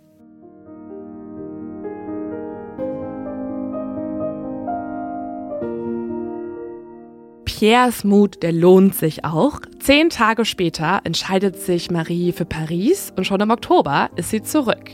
Natürlich für die Wissenschaft. Die beiden ziehen auch nicht direkt in eine gemeinsame Wohnung, das wäre dann doch etwas schnell für Marie. Aber als Pierre seine Doktorarbeit in der Sorbonne verteidigt, sitzt Marie im Publikum und schaut ihm zu. Marie nähert sich nur in kleinen Schritten an ihn an. Hier ein Blick, da ein Kuss. Es gibt nicht diesen einen großen romantischen Moment bei den beiden. Also, den habe ich gesucht. Ich wollte ihn hier irgendwie groß schildern, ausschmücken und ganz romantisch darstellen. Aber es ist so nicht. Also, die beiden sind, ja, die sind einfach zwei Wissenschaftler, die die Liebe für sich erkunden. Es ist nicht stürmisch zwischen Pierre und Marie, sondern ganz rational, ganz bedacht nach Protokoll. Es ist ja auch so, das finde ich die ganze Zeit so spannend. Ne? Wir haben es hier mit zwei Leuten zu tun, die alles erforschen, wissenschaftlich sehen, für alles eine Erklärung haben. Und jetzt kommt die Liebe. Etwas, das man nicht erklären kann. Etwas, das einfach passiert, was nicht rational ist. Und das finde ich irgendwie so ein, ja, ein Paradox eigentlich, diese zwei Menschen, die alles erforschen. Und jetzt haut sie was aus der Bahn, was man nicht erforschen kann. Oder man kann es erforschen, aber es gibt einfach für viele Dinge keine Erklärung. Ja, und ich glaube, die beiden haben sich insgeheim da auch gegen gestrebt. Aber jetzt akzeptieren sie ihre Gefühle füreinander langsam und Pierre nimmt jetzt noch mehr Mut zusammen. Er macht Marie einen Heiratsantrag. Und Marie sagt ja. Schon im Juli des nächsten Jahres heiraten Marie und Pierre. Und auch die Hochzeit ist sehr, sehr typisch für die beiden. Ganz schlicht. Kein weißes Kleid, keine Kutsche und keine weißen Tauben. Marie trägt ein dunkelblaues Kostüm und eine hellblaue Bluse. Etwas, was sie auch danach direkt im Labor weitertragen kann. Denn nachdem sie heiraten, fahren beide straight ins Labor in der gleichen Kleidung.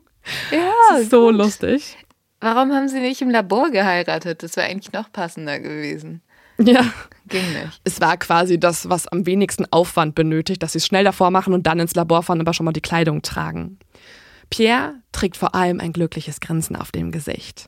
Und Lynn ist es doch eine schöne Sache, oder? So wie er es am Anfang formuliert hat, hat es jetzt funktioniert. Er hatte den Frauen abgeschworen und dann doch die klügste und stärkste von allen gefunden. Ah, Noch vor einem Jahr unterhielten sie sich ganz platonisch über Wissenschaft und heute machen sie das zwar immer noch, aber dabei trägt sie jetzt seinen Namen. Aus Marie Sklodowska wird Marie Curie. uh. Ja, jetzt haben wir endlich den Namen auch erklärt. Aber sie wollte doch eigentlich jemanden heiraten, der Pole ist. Also da ist sie ja, hat sie ja gegen ihre eigenen Prinzipien sozusagen verstoßen. Sie hat ihre eigentliche Vorstellung komplett für Pierre über Bord geworfen. Aber es ist auch okay. Und außer ihr selbst hat das in ihrer Familie sowieso niemand irgendwie gefordert von ihr. Und Pierre lernt auch schon bald Polnisch, was ich auch so süß finde. Das Ehepaar verbringt jetzt kaum noch Zeit getrennt. Am liebsten im Labor, natürlich. Aber am zweitliebsten auf dem Fahrrad.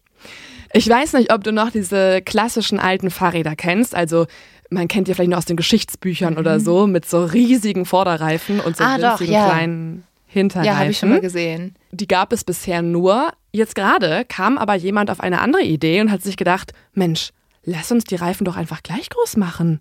Sieht zwar nicht so fancy aus, aber na gut, dann fällt man halt auch nicht so oft um. Das könnte auch praktisch sein.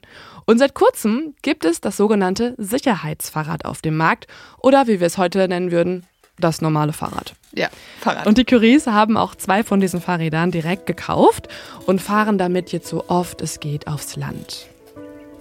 In der Bretagne erkunden sie jetzt die Natur und die abgeschiedenen kleinen Dörfer. Sie gehen Fisch essen und machen Ausflüge ans Meer.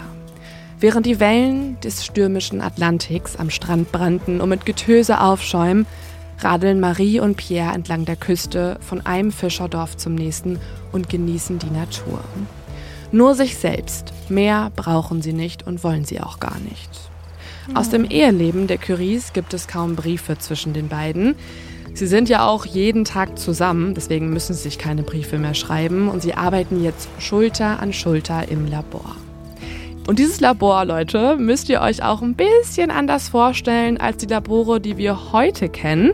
Also heute würden wir uns das ja mit weißen Fliesen vorstellen und Tischen aus Edelstahl. Man trägt Schutzbrillen und weiße Kittel und so weiter. So war das alles nicht. Die Laborarbeit ist stattdessen richtig harte Arbeit. Die Arbeitsräume sind nämlich in einem Schuppen, in einem Hinterhof und da stehen jetzt klobige Holztische drin mit rudimentären Messgeräten und einer Menge Kolben, Gläsern und Schälchen drauf.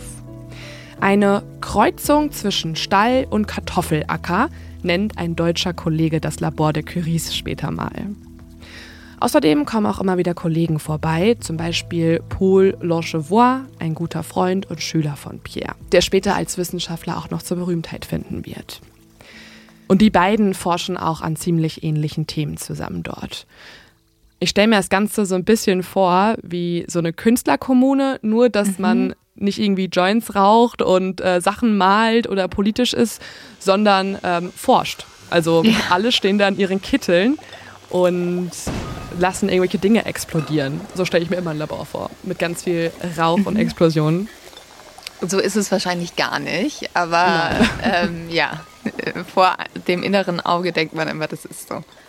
So ist es überhaupt nicht. Ähm, wir wissen nämlich, wie es damals dort zuging und das erzähle ich euch jetzt. Es ist äh, genau das Gegenteil. Es ist harte körperliche Arbeit.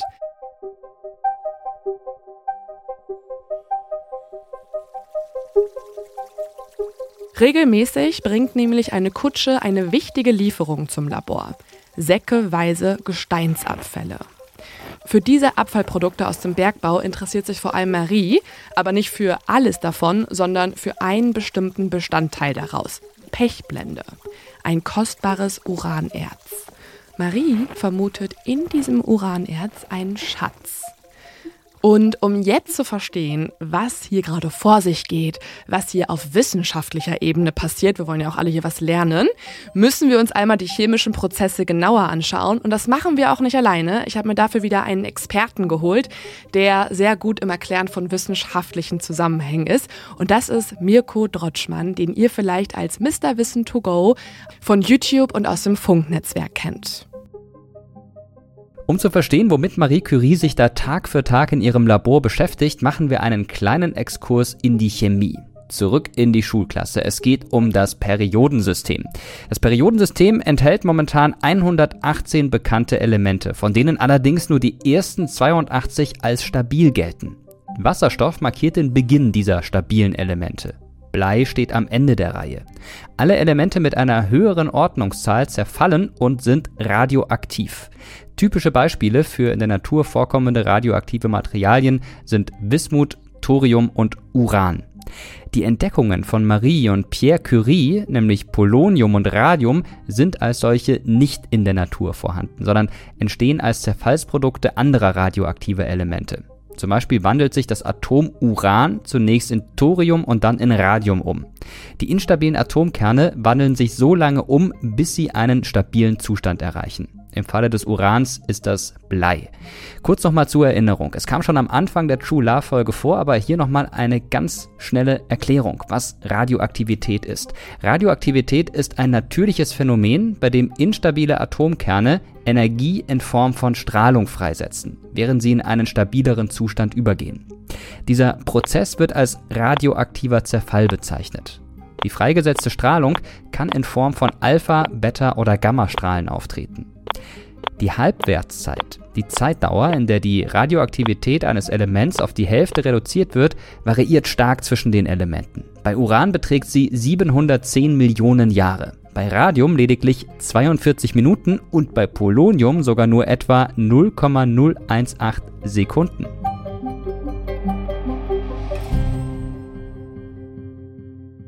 Maries Professor und Wissenschaftskollege Henri Becquerel hat bereits entdeckt, dass Uran eine merkwürdige Strahlung aussendet. Und Strahlung ist auch nichts Neues mehr. Wilhelm Röntgen hat schon die, Lynn, kannst du es dir denken? Die Röntgenstrahlung erfunden. 100 Punkte für dich. Das ist in dieser Zeit übrigens ein lustiges Spielzeug auf äh, Jahrmärkten geworden. Also man kann oh. zum Beispiel hier eine Fotografie seines eigenen Skelettes sehen und so. Das wurde alles schon äh, erfunden und Marie findet vor allem die Strahlung von Uran faszinierend. So sehr, dass sie sich alle Berechnungen ihres Kollegen ganz genau anschaut. Und dabei entdeckt Marie, irgendetwas stimmt nicht. Die Stärke der Strahlung, die kann nicht nur vom Uran kommen. Es muss einen weiteren Stoff in dem Material geben, einen, der viel stärker strahlt, ein neues Element. Das möchte Marie ab jetzt finden. Und dafür braucht sie tonnenweise Pechblende.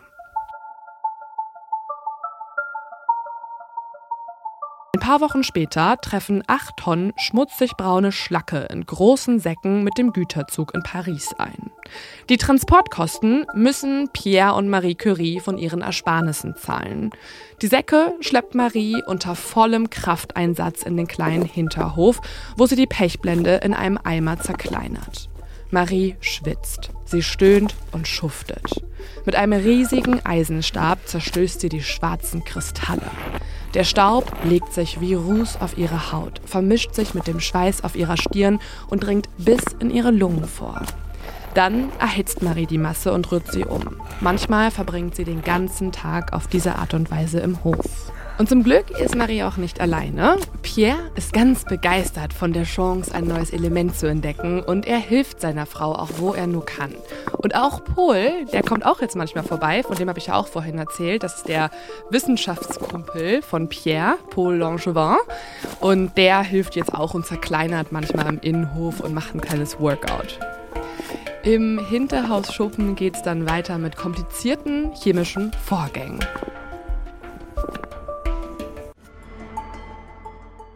Marie hatte jedenfalls recht. Es gibt einen zweiten Stoff in der Pechblende, den sie jetzt entdeckt. Es ist ein bisher unentdecktes Element, das viel stärker strahlt. Und das Geilste, ich glaube, das ist so der Triumph für jede Wissenschaftlerin und für jeden Entdecker und so. Sie darf das Element jetzt benennen. Das ist der Moment. Holy shit. Du darfst einfach ein neues entdecktes chemisches Element benennen. Es gibt nicht so unheimlich viele. Du bist eine der wenigen, die dem Namen geben darf. Und hast du eine Idee, wie sie es nennt? Ja, ähm, oh Mann, also mein Gehirn geht gerade die ganze 10. Klasse nochmal durch im Chemieunterricht. Du bist so, du und gehst gerade so zehnmal am Periodensystem vorbei und bist so, was ja, war da noch drauf? Calcium, auf gar keinen Fall. Ist das überhaupt Kalium? Ach oh Gott, Lynn. Oh, Chemie war wirklich nicht meine Stärke. Ich wäre auch nicht drauf gekommen, aber wenn, wenn du es jetzt hörst, macht es Sinn, weil man hört es natürlich immer wieder, wenn es um Atomkraft und so geht. Ähm, Polonium. Und zwar ah. nennt sie das Element nach ihrem Heimatland, Polen, Polonium. Ah. Daran erkennt man auch nochmal, wie verwurzelt sie mit ihrer Heimat ist. Aber es ist geil, dass sie das nicht irgendwie, sie könnte es ja auch Marie. Pier, Pierton nennen. Pierton oder so. Wie würdest du es denn nennen? Du würdest natürlich dein Element Linton nennen, ne? Linton. Bacchius. Baci ne, mm. Oder Waffelius. Waffel, Waffelus. Freddo. Mann, ich ein ich finde Linton Element klingt mit hätte. Abstand am besten. Linton klingt ganz cool. Ne? Finde ich auch gut. Also falls jemand mal ein Element nach mir benennen möchte, ich hätte, also ich hätte nichts dagegen. Klingt aber auch wie so ein Charakter aus SpongeBob. Linton? Ja. ich So gut. der böse Cousin vom Plankton. Und Leoton klingt auch gut. Also man könnte schon beides verwenden. Okay, aber sie nimmt jetzt. Es ist aber Polonium, geworden. Ja. Und da muss es sich gleich noch ein Wort ausdenken und gibt dem Ganzen den Begriff Radioaktivität. Und da ist noch mehr. Marie und Pierre entdecken noch ein weiteres Element. Das müssen sie jetzt auch benennen und das wird jetzt eher pragmatisch. Sie nennen es einfach Radium. Radium strahlt nicht nur, es leuchtet auch grün. Und manchmal, wenn die Curies bis tief in die Nacht gearbeitet haben, dann stehen sie gemeinsam in der Dunkelheit des Labors und staunen. Die Kolben und die Schälchen schimmern nämlich grünlich geisterhaft vor sich hin. So mühselig das Element Radium auch zu gewinnen ist, so sehr lohnt es sich für diese magischen Momente. Marie wird die Jahre mit Pierre später im Labor als die glücklichsten gemeinsamen Jahre ihres Lebens beschreiben.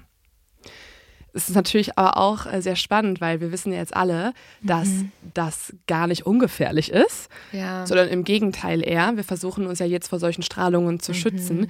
Das wissen Marie und Pierre in diesem Moment aber noch nicht und sie finden es total spannend. Die tragen ja keine Schutzkleidung oder irgendwas, ne? Also normalerweise Mhm. ist es ja so, selbst wenn du dir jetzt geröntgt wirst, muss ja zum Beispiel auch gerade deine Genitalien werden geschützt, damit du noch fruchtbar bist, damit du irgendwie Kinder kriegen kannst weiterhin so. Mhm. Das ist ja schon sehr gefährlich.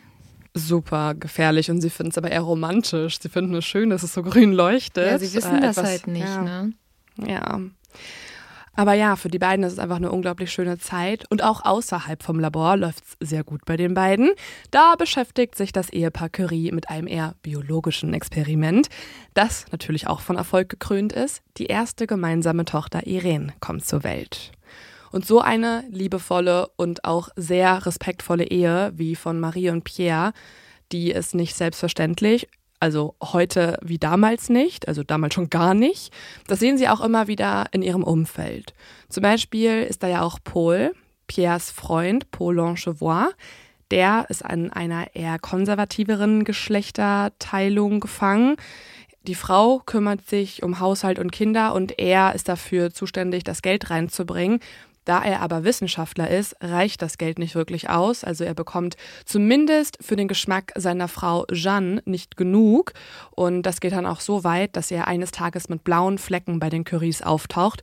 Und die fragen dann nach, oh Gott, was ist mit dir passiert, Paul? Also Pierre und Marie machen sich total Sorgen und er ähm, Ihm ist das total unangenehm, er findet das total peinlich, aber er gesteht, dass äh, Jeanne und seine Schwiegermutter ihn mit einem Stuhl verprügelt haben, weil er nicht genug Geld hereinbringt. Immer wieder klagt er seinem Freund Pierre auch, dass er zu früh geheiratet habe und Pierre wird durch Paul immer wieder daran erinnert, was er und Marie aneinander haben. Und er beweist auch immer wieder, was für ein wirklich respektvoller Ehemann er ist. Also man sieht das jetzt an einer anderen Stelle. Und zwar, da würden, da hätten, glaube ich, sehr viele Männer in dieser Zeit sehr anders entschieden. Denn im November 1903 erreicht ein Brief das Ehepaar. Der Brief kommt aus Schweden von der Schwedischen Akademie der Wissenschaft. Und die verleiht den Nobelpreis. Der ist zu diesem Zeitpunkt erst zwei Jahre alt, also noch nicht so unglaublich wichtig wie heutzutage. Es ist noch nicht die Institution für Wissenschaft weltweit. Aber, und das ist vor allem wichtig, der Preis ist sehr hoch dotiert. Und wenn die Curies eins nicht haben, dann ist das Geld. Und diesen Nobelpreis in Physik, den möchte die Akademie jetzt, halte ich fest, Lynn, an die Entdecker der Radioaktivität verleihen. Oh an nein. Henri Becquerel und Pierre Curie. Oh, das war irgendwie klar, ne, dass sie sie da rauslassen. Das ist ja unglaublich. Sie nennen sie lediglich als Assistenz. Sie denken, sie ist die Assistenz von ihrem Ehemann Pierre. Dabei ist es ja eigentlich andersrum. Er assistiert ihr. Also er macht mit, er hilft, er forscht mit. Aber es war Maries Antrieb und ihre Idee, dass sie überhaupt nach diesem neuen Element suchen. Und jetzt wird sie noch nicht mal mehr aufgezählt für den Nobelpreis. Oh Mann. Pierre macht jetzt etwas und das rechne ich ihm hoch an. Also ich glaube, das hat auch Marie sehr viel bedeutet. Er schreibt jetzt an die Akademie, dass er sich weigert, den Preis anzunehmen. Er würde ihn nur annehmen, wenn seine Ehefrau ihn auch bekommt. Und da er das als Bedingung setzt, also er sagt, entweder Marie bekommt ihn auch oder wir nehmen ihn gar nicht, deswegen gibt das Komitee dann auch schließlich nach. Der Preis geht also jetzt an Henri Becquerel und das Ehepaar Curie für die Entdeckung der Radioaktivität. Mhm. Und damit ist Marie Curie die erste Frau, die jemals einen Nobelpreis erhalten hat. Aber auch, also schön, mega krass ja. und auch krasser Respekt, aber es ist auch irgendwie traurig, dass ein Mann dafür nötig war, dass sie den Nobelpreis bekommt für eine Sache, die sie mit unter hauptsächlich entdeckt hat. Ja, total. Obwohl man muss sagen, wenn wir jetzt mal auf die Liebe schauen, ne, finde ich das wirklich richtig schön, weil ehrlich Voll. gesagt geht es ja in der Beziehung und in der Liebe nicht nur darum, irgendwie, keine Ahnung, happy miteinander zu sein, eine gute Zeit zu haben, sondern man sollte sich auch unterstützen. Und ähm, das Schönste ist ja, wenn dein Partner dich für all das feiert, was du tust. Mhm. Und ähm, das tut er ja. Also er ist ja so unterstützend und sagt so, meine Frau hat dieses Unglaubliche geleistet, bitte seht das an. Und wie du schon sagst, das würde, glaube ich, nicht jeder machen. Ne? Also weil mhm. es ist auch, in einer gewissen Art und Weise stellt er sich damit ja zurück. Ähm, und überlässt ihr die Bühne, die ihr auch wirklich gehören sollte. Ähm, mhm. Aber das ist gerade für die Zeit natürlich echt beeindruckend für die Zeit ist es richtig krass, dieser Move. Also es gab sowas einfach noch nicht. Und es bringt ihm auch nicht nur Freunde ein. Viele sagen, oh Gott, warum? Das ist irgendwie komisch.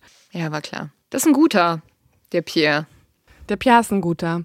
Es ist auch das erste Mal, dass die Curies jetzt mit einer Entdeckung wirklich überhaupt Geld verdienen. Also sie haben sich nämlich vorher entschlossen, dass die Methoden zur Gewinnung des Radiums nicht von ihnen patentiert werden. Oh nein. Sie sind ja, ja, aber sie sind der Meinung, und das spricht auch wieder für die beiden. Wissen soll für alle zugänglich sein. Mhm. Das findet vor allem Marie. Und deswegen hat sie sich auch geweigert, dass es patentiert wird. In ihrer Autobiografie erkennt sie aber selber später, dass ihr und ihren Kindern damit natürlich ein beträchtliches Vermögen entgangen ist.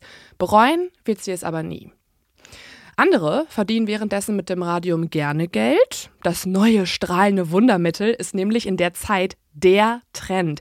Das ist so absurd, also wie wir uns da auch ähm, ja, wissenschaftlich gewandelt haben, dass wir zu der Erkenntnis gekommen mhm. sind, das ist nicht die beste Idee. Damals gab es Radium-Hautkrebs. Man hat sich Radium auf die Haut geschmiert. Es gab Radium-Zahnpasta. Es gab Theaterkostüme, die mit Radium beträufelt wurden, damit sie grünlich schimmern. Und es gab sogar bis in die 50er Jahre Radium-Uhren mit leuchtenden Ziffernblättern. Ja. So heftig. Boah. Äh, da haben sich halt die Leute irgendwie selber dann eigentlich vergiftet, ne? Das war, das war wie, ich habe letztens so einen Werbetrailer gesehen, ähm, auch glaube ich aus den 50er Jahren, wo es um Zucker ging.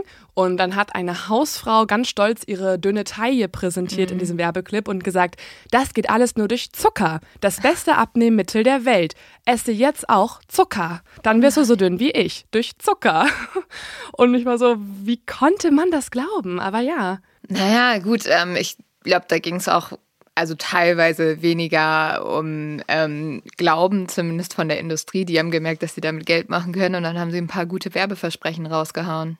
Ja, und die Forschung ist halt immer erst in der Zukunft schlauer als aktuell. Jetzt frage ich mich auch, was machen wir gerade, was in so 100 Jahren von Leuten so lächerlich beäugt wird. Wir alle, weiß ich nicht, was könnte es sein? Handystrahlung. Wir alle schlafen mit unserem Handy neben unserem Kopf und werden von Tag zu Tag kränker oder so. I don't know. Ja, wer weiß, ne? Kannst ja mal die AI fragen. Jetzt bekommen die Curies dank der Auszeichnung aber etwas, das sie eigentlich gar nicht wollten. Das Geld brauchten sie für ihre Experimente vor allem. Sie bekommen aber Aufmerksamkeit. Das forschende Ehepaar, die Curies, die sich lieben und miteinander arbeiten, die die perfekte Geschichte für die Presse sind, bekommen jetzt unheimlich viel Aufmerksamkeit. Überhaupt, Wissenschaftler sind zu dieser Zeit quasi richtige Rockstars. Das sind keine mysteriösen Forscher aus Amerika oder irgendwelche Leute, die obskure Studien veröffentlichen. Nein, neben den Curies gibt es auch noch viele andere Namen, die du, Lynn, bestimmt auch alle kennst. Zum Beispiel Einstein, der ist auch ein ziemlicher Rockstar in der Zeit. Der entwickelte nämlich gerade erst seine allgemeine Relativitätstheorie. Max Planck ist auch wichtig in der Zeit. Der legte gerade erst den Grundstein für Quantenphysik. Und Robert Koch entdeckte die Bakterien. Also kurzum, Wissenschaftler hauen Entdeckungen raus, wie heute Rockstars Songs raushauen würden. Und weil Marie nicht nur eine Wissenschaftlerin ist, sondern auch eine Frau und auch eine Mutter mittlerweile, kann die Wissenschaft natürlich nicht aufhören, darüber zu diskutieren, was eine Frau eigentlich darf. Hm. Ich finde diese Debatte so ermüdend und so nervig, deswegen will ich sie hier gar nicht so groß ausführen. Unter anderem auch, weil Marie die immer auch richtig ätzend fand. Ja. Also Marie hat sich auch nie irgendwie damit definiert, dass sie gesagt hat, ich bin die erste Frau. Das Frausein war ihr komplett egal. Sie wollte einfach nur arbeiten. Sie wollte sich nicht mit gesellschaftlichen Aspekten ihres Geschlechts beschäftigen. Sie wollte auch nicht zur Ikone werden. Sie wollte es nicht machen, um irgendwie ihrem Geschlecht was Gutes zu tun. Sie hat alles für die Wissenschaft gemacht. Sie hat aus keinem ja. anderen Grund gehandelt und deswegen ist sie so genervt, dass aktuell eine Debatte losbricht. Sollte sie als Frau überhaupt forschen? Ist sie eine Vorreiterin oder sollte sie überhaupt sich eher um ihre Kinder kümmern? Was ist denn mit ihrer Tochter? Kriegt die genug Liebe? Wie kann das alles sein? Und dann gibt es ja auch noch die Familie Langevois von Paul, die ja ganz anders sind. Sollten die Curies nicht eigentlich sich so verhalten? Und das Ganze geht so weit, dass Journalisten und Fotografen jetzt fast täglich vor dem Hinterhof im Labor stehen und Fotos machen. Die Curies bekommen mittlerweile so viele Briefe, dass sie Fanpost nicht mehr von wichtiger Familienpost unterscheiden können. Und der Outcast Pierre wird plötzlich von den feinen Pariser Gesellschafterinnen verehrt, die er eigentlich so verachtet. Und so ganz kann er sich auch nicht dagegen wehren. Er wird hier zum Mitglied im Institut de France und in der Physikalischen Gesellschaft. Aber Marie und Pierre, den beiden wird das schnell zu viel. Sie wollen doch einfach nur zurückgezogen leben. Sie möchten forschen und Fahrradtouren auf dem Land machen und gemeinsam ihre Tochter beim Aufwachsen zusehen. Oder besser, ihren Töchtern. Denn Marie ist wieder schwanger. Und mit ihren Forschungen kommt sie deswegen jetzt auch wegen des ganzen Trubels mittlerweile kaum noch voran. Und deswegen zieht sie irgendwann die Reißleine und sagt, ich möchte hier nicht mehr weitermachen in Paris, es ist zu viel. Und Pierre und Marie flüchten aufs Land, nach Saint-Rémy.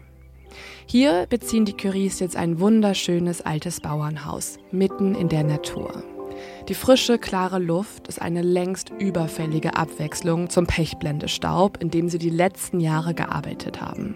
Um sie herum gibt es Wiesen voller Blumen, kleine Wäldchen, unberührte Täler, durch die kleine Bäche fließen, Bauernhöfe, von denen sie frische Milch holen können und vor allem Ruhe. Hier sind keine Journalisten, keine Presse. Marie kommt endlich runter, kann Kraft sammeln und ihre zweite Tochter gesund zur Welt bringen. Yves Curie. Für immer können sie hier aber nicht bleiben. Ihr Labor ist ja in Paris und die ganzen wichtigen Wissenschaftskollegen sind auch dort. Pierre hat dort inzwischen außerdem auch eine Stelle als Professor und dann sind da ja auch die ganzen Treffen von irgendwelchen Gesellschaften, wo man sich auch mal blicken lassen muss.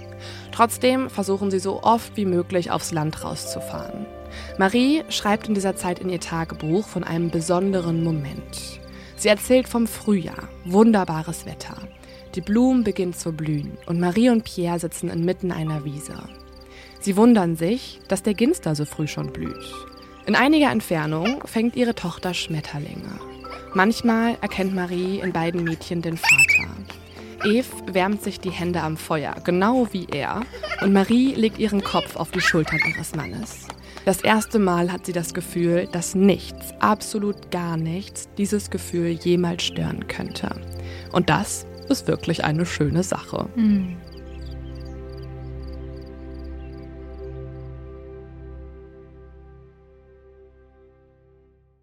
Drei Tage später muss Pierre schon wieder zum nächsten Treffen. Die Vereinigung der Professoren der Naturwissenschaftlichen Fakultät in Paris hat geladen und da muss er als Professor leider hin ein bisschen networken. Etwas, was er eigentlich nicht mag. Zu seinem großen Ärger wollen die ihn sogar noch zum Vorsitzenden wählen. Oh, er wäre jetzt viel lieber nur im malerischen Saint-Remy als im verregneten, schmutzigen, stinkenden Paris.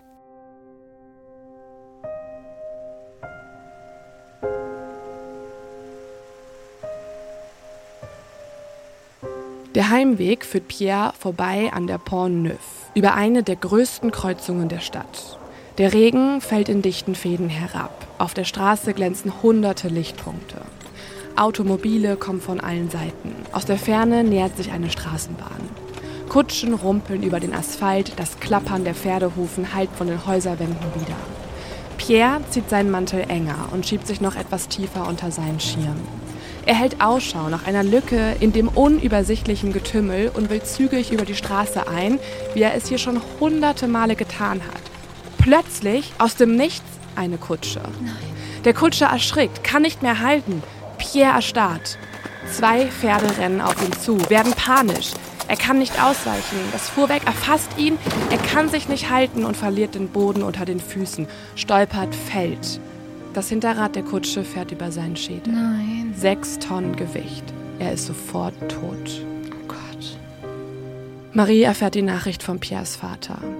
Sie ist eigentlich gerade unterwegs, kommt nach Hause und da wartet er schon auf sie. Sie weiß sofort, dass etwas nicht stimmt. Er ist tot, sagt ihr Schwiegervater nur. Am nächsten Tag weiß es die Presse, dann die ganze Welt. Pierre Curie, der Wissenschaftler, ist tot. Physische Kräfte haben einmal mehr ihre Macht über die schönste aller ihrer Schöpfungen, die menschliche Güte und Intelligenz bewiesen, schreibt Paul Langevoi in der Trauer um seinen Freund. Marie kann es nicht begreifen. Sie läuft durch ihr leeres Haus und murmelt Piers Namen, immer wieder und wieder, als könnte es ihn zurückbringen. Pierre, Pierre, Pierre, mein Pierre. Boah, ich kann mir das gar nicht vorstellen, so einen geliebten Menschen zu verlieren. Es muss so grauenhaft sein, vor allem wenn du darauf nicht vorbereitet bist. Es kam aus dem Nichts. Die waren in der Blüte ihres Lebens. Die sind so glücklich. Die haben zwei kleine Kinder. Die jüngste Tochter ist gerade nur ein paar Monate alt. Die wohnen in ihrem Landhaus und sie erwartet den abends, hat schon irgendwie eingekauft und dann ist da der Vater und überbringt ihr diese schreckliche Nachricht. Der Leichnam wird jetzt einige Tage im Haus aufgebahrt. Marie weicht Pierre nicht von der Seite. Sie beginnt jetzt in ihrem Tagebuch Briefe zu schreiben an ihren verunglückten Ehemann, und diese sind herzzerreißend.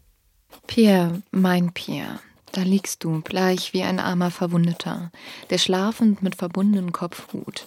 Dein Gesicht ist sanft und friedlich. Du bist es noch, in einem Traum gefangen, aus dem du nicht auftauchen kannst.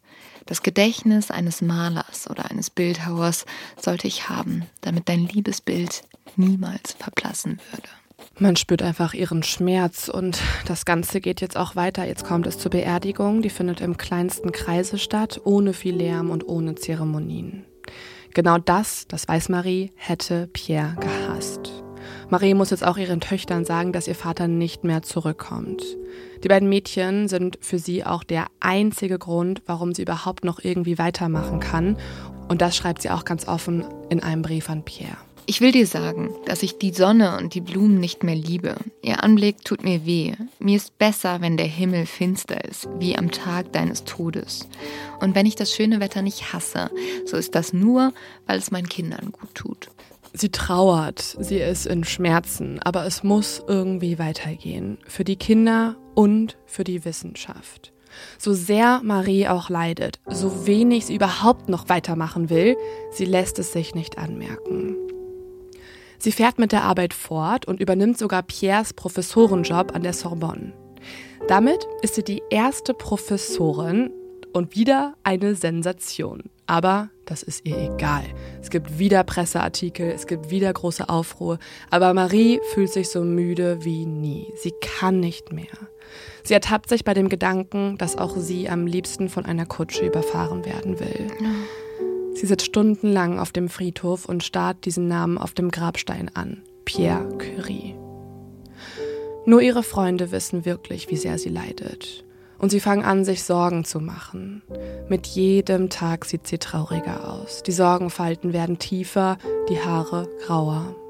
Niemand weiß, wie sie sich von diesem Schicksalsschlag jemals wieder erholen soll. bis sie dann nach Monaten der Trauer eines Tages alle überrascht. Denn die Marie, die an diesem Tag kommt, trägt nicht mehr schwarz, sondern plötzlich weiß. Ein helles Kleid mit einer Rose an der Hüfte. Und die Frau darin ist nicht mehr zusammengesunken und in sich gekehrt wie die letzten Monate, sondern wie ausgewechselt. Als wäre irgendetwas in ihr passiert und dieses Ereignis hätte ihr über Nacht neuen Lebensmut gegeben. Und Maries Freunde haben recht, es ist etwas passiert. Und das hat mit einer Person zu tun, über die ich auch schon heute gesprochen habe. Wir haben ja noch nicht über so wahnsinnig viele Menschen geredet. Deswegen, mhm. Lynn, hast du eine Vermutung, über wen ich gerade spreche? Ja, ich hatte sie ehrlich gesagt schon die ganze Zeit. Ähm, Echt? Ja, also Paul, der Freund von Pierre, der kam mir schon mhm. sehr oft in dieser Erzählung vor, dafür, dass er eigentlich nur ein Freund ist. Aber ähm, ja, also ich kann mir vorstellen, dass sie tatsächlich jetzt etwas mit Paul anfängt. Ich muss sagen, ich kann es aber auch verstehen. Also man könnte jetzt natürlich sagen, boah, wie verwerflich ähm, mhm. nach dem Tod des Mannes mit seinem besten Freund. Aber wahrscheinlich sind die beiden auch diejenigen, die sich gerade am besten verstehen, auch in der Trauer um Pierre.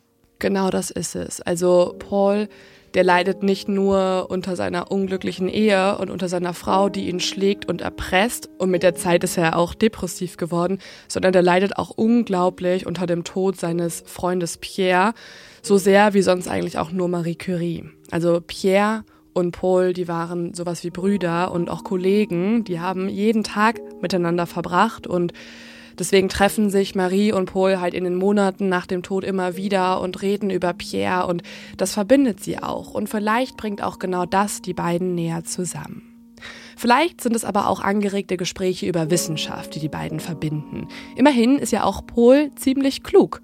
Einstein sagt später einmal über ihn, dass Pohl die spezielle Relativitätstheorie entwickelt hätte, wenn es nicht anderwärts geschehen wäre. Also Einstein hat ihn quasi als so größte Konkurrenz oder Konkurrenten wahrgenommen. Okay, ja, das ist das beste Kompliment, das du kriegen kannst. Auf jeden Fall. Also wenn Einstein sagt, wäre ich nicht der Erste, wäre er, der es gemacht hätte. Ja, zweitschlauste Person, schon auch, schon auch gut. Und ich habe dir auch mal ein Foto mitgebracht von Paul Longevois. Ich finde, er ähnelt sogar Pierre auch ein bisschen, was ein bisschen komisch ist. Ja, weiß ich nicht. also es sind halt zwei Schwarz-Weiß-Bilder, dadurch sehen die Leute automatisch irgendwie gleich aus. Ich finde, Paul sieht sehr ernst aus. Der hat so einen Schnurrbart, der so, so richtig so lang gezwirbelt wurde. Hm. Ja, also ich finde, merkt, Marie hat einen gewissen Typ, aber das ist ja mhm. auch in Ordnung. Also ich glaube, dadurch, dass die beiden halt einfach das Leben leben, was der Wissenschaft gewidmet ist, fühlen sie sich wieder verbunden. So oder so, Marie und der fünf Jahre jüngere Paul verbringen mehr und mehr Zeit miteinander. Erst, weil sie ihre Kinder gemeinsam unterrichten und irgendwann dann auch, weil sie sich gegenseitig ganz spannend finden. Wann genau das so ernst wird, das wissen wir übrigens nicht genau. Also da gibt es jetzt keinen Brief und so weiter. Und natürlich müssen die beiden ja auch erstmal ihre Geschichte geheim halten, denn es wäre für beide der größte Skandal aller Zeiten. Also Scheidung ist ein Tabuthema, ähm, als Witwe wieder glücklich werden ist ein Tabuthema Gott. und dann sind beide ja auch noch im Licht der Öffentlichkeit. Also sie haben es hier nicht gerade einfach. Für Männer ist es zwar üblich, hin und wieder mal eine Affäre zu haben, aber bitteschön mit einer unbedeutenden Affäre und nicht mit der wichtigsten Wissenschaftlerin der Welt. Und als trauernde Witwe sollte Marie vielleicht auch nicht allzu schnell etwas mit einem guten Freund ihres toten Mannes anfangen. Also verstecken sie sich. Und dafür mieten Marie und Paul sogar eine eigene Wohnung an. Unser Zuhause nennen die beiden das Ganze und treffen sich dort, wann immer es geht. Sie hinterlassen sich gegenseitig Liebesbriefe in der Schublade eines kleinen Schreibtisches und das erste Mal seit Pierres Tod macht das Leben Marie wieder Spaß. Hat sie wieder einen Mann gefunden, mit dem sie die Wissenschaft und die Liebe genießen kann? Und hat Paul endlich eine Frau gefunden, die ihn für seine Ambition als Wissenschaftler liebt? Das kann sein. Aber auch das wird nicht lange anhalten. Nein. Denn Jean Langevois mag zwar eine unsensible und gewaltvolle Ehefrau sein, aber sie ist nicht dumm. Dass ihr Mann seit einigen Wochen immer wieder weg ist und auch vor allem insgesamt auch besser drauf ist, das entgeht ihr nicht. Als ein Bediensteter aus dem Briefkasten einen Brief von einer gewissen Marie fischt, hat sie Gewissheit. Sie lässt weitere Nachforschungen anstellen und es dauert auch nicht lange, bis sie das Zuhause von Marie und Pierre gefunden hat. Und damit dann auch den Schreibtisch, in dem noch mehr Liebesbriefe warten. Was mhm. sie darin liest, will sie kaum glauben. Früher Liebesbriefe zu lesen war wirklich einfach so wie ins Handy zu gehen, ne? ja. Finde ich, aber ich finde ich glaube, es ist nicht überall so, aber in dieser Geschichte ist es total so. Mhm. Lynn, ich habe dir mal wieder einen Liebesbrief mitgebracht mhm. und der ist von Marie an Pohl. Vielleicht kannst du ihn ja wieder lesen. Es wäre gut, wenn wir die Freiheit erlangen könnten, uns zu sehen, so oft es unsere verschiedenen Beschäftigungen erlauben, gemeinsam zu arbeiten, gemeinsam zu wandern oder zu reisen, wenn es sich ergibt. Das schreibt Marianne Pohl und Pohl verspricht, ich versuche, annehmbare Lebensbedingungen für uns beide zu schaffen und ich bin ganz deiner Meinung bezüglich dessen, was wir zu diesem Zweck tun müssen. Also das finde ich klingt aber jetzt überhaupt nicht romantisch. Die schreiben auch immer nicht so wahnsinnig romantisch. Also immerhin duzen die sich. Das ist schon mal ein Fortschritt. Also das klingt tatsächlich so, wie mein äh, Freund mit seinen Arbeitskolleginnen schreibt. Ich weiß nicht, ob ich mir da jetzt Sorgen machen sollte, aber Das klingt wie die letzte Mail von meinem Versicherungsberater. Ja. Ich äh, tue alles dafür, deine Lebensbedingungen zu verbessern. Ich bin ganz deiner Meinung. Genau. Es wäre gut, wenn wir mal wieder Freizeitaktivitäten zusammen machen könnten und dann gemeinsam arbeiten können. Da wäre ich jetzt so, wenn ich das so lesen würde, wäre ich so, okay, so viel Spaß. Aber ich glaube, das war halt damals einfach anders und da war das schon obszön, so zu schreiben. Du musst um die Ecke denken bei diesen. Es sind wie so kleine Rätsel, weil er sagt ja auch, also was sagt er wohl? Eigentlich sagt er, er will seine Ehefrau verlassen. Er möchte, er weiß ganz genau, was er zu dem Zweck tun muss, damit die beiden mehr Zeit miteinander verbringen. Halt entweder, dass sie halt die Wohnung da öfter frequentieren oder er verlässt halt seine Ehefrau. Es gibt ja eigentlich keine anderen mhm. Erklärungen. Oder sie brennen durch. Okay. Wir machen eine kurze Werbeunterbrechung und sprechen über einen der treuesten Unterstützer von uh. True Love, als auch von Mod of X. Also wir danken ja. HelloFresh für die äh, Unterstützung, weil nur so können wir unseren Podcast regelmäßig ausführlich recherchieren und produzieren. Also vielen, vielen Dank, Leute. Und ich sag mal so, wir versuchen auch was zurückzugeben. Ja, also wir haben eine große Dankbarkeit in uns drin, dass wir äh, diesen Podcast produzieren können mit HelloFresh als Unterstützer. Und wir können ein kleines Dankeschön zurückgeben geben, indem wir leckeres Essen zu uns bestellen, Leute. Ja. Und zwar äh, gibt es auch gleich noch einen Code für euch, mit dem ihr alles günstiger bekommt. Aber HF Love, sage ich direkt schon. Okay, HF Love. Okay, komm, haben wir direkt schon raus. HF Love. Genau, das ist quasi unsere Love Message zurück an HelloFresh, ähm, indem wir uns zum Beispiel, I don't know, Garnelen auf Spaghetti mit frischer Sahnesoße holen. Ja, Leo, ich habe doch neulich für uns was gekocht mit HelloFresh. Das war mega. Oh. Also da haben wir doch Garnelen mit Zitrone auf cremigen Risotto gehabt und es war so geil. Das also es hat mich richtig, lecker. richtig abgeholt. Und ähm, das sage ich jetzt bestimmt falsch, aber Veggie Stroganov, Stroganov? Ihr wisst schon, was ich meine. Mit Portabello und Champignons. Also das war so lecker. Ihr merkt schon, ich kann das noch nicht mal aussprechen. Glaubt ihr wohl, dass ich das kochen könnte, wenn ich nicht HelloFresh hätte? Auf gar keinen Fall. Also das Ding ist, bei HelloFresh kocht man Sachen, die man sonst nicht kochen würde. Und es kommt alles perfekt nach Hause geliefert. Man muss sich um nichts kümmern. Es sind Rezeptkarten dabei. Man beeindruckt immer Leute. Absolut. Man kann ein sehr romantisches Dinner machen, mhm. ähm, wie Leo und ich neulich hatten. Es war sehr, sehr cute. Übrigens, Lynn, wo du jetzt sagst, romantisches Dinner, es war sehr cute. Wusstest du, dass bei Google eine der meistgefragten Fragen ist, ob wir zusammen sind? Ja. ja. Das ist so geil. Ich habe es letztens irgendwann mal bei Mod of X gesehen, wenn da so steht, ähm, Mod of X, wo kann man das hören? Andere fragten auch, sind Lynn und Leo zusammen? Aber und ja, ich würde jetzt einfach mal sagen, ja. Ja, wir sind zusammen. Ja, Leute. Wir, wir ja. offenbaren es, wir sind zusammen und essen zusammen mega leckere Gerichte von HelloFresh. Unsere Love Language ist Essen. Unsere essen und Essen. Absolut. Ihr könnt euch alles Mögliche dort mal holen, ausprobieren. Es gibt High-Protein-Rezepte, es gibt Low-Carb-Rezepte, es gibt Rezepte unter 650 Kalorien oder Gerichte mit viel Gemüse. Ihr könnt also abwechslungsreich eine bewusste Ernährung in euren Alltag integrieren und zwischen 30 Rezepten pro Woche auswählen. Probiert's aus, geht auf www.hellofresh.de und nutzt dort unseren Code HFLOVE, H F L O V E, alles groß geschrieben, einfach zusammen dort eingeben und dann spart ihr in Deutschland bis zu 120 Euro, in Österreich 130 und in der Schweiz bis zu 140 Schweizer Franken. Außerdem gibt es auch noch kostenlosen Versand für die erste Box obendrauf. Und, was ich auch immer super cool finde, der Code ist nicht nur für neue Kundinnen und Kunden, sondern auch für ehemalige Kunden gültig. Alle Infos und die Links zum Einlösen der Codes findet ihr in der Folgenbeschreibung. Und jetzt geht es weiter. Aber Jean, seine Ehefrau, ist keine, die diesen Betrug einfach so hinnehmen würde. Sie schäumt, sie tobt und sie droht. Sollte diese Affäre nicht auf der Stelle aufhören, dann wird sie Marie umbringen, sagt sie. Was? Ja, und das verspricht sie auch nicht nur ihrem Ehemann, sondern sagt sie auch all ihren Freunden.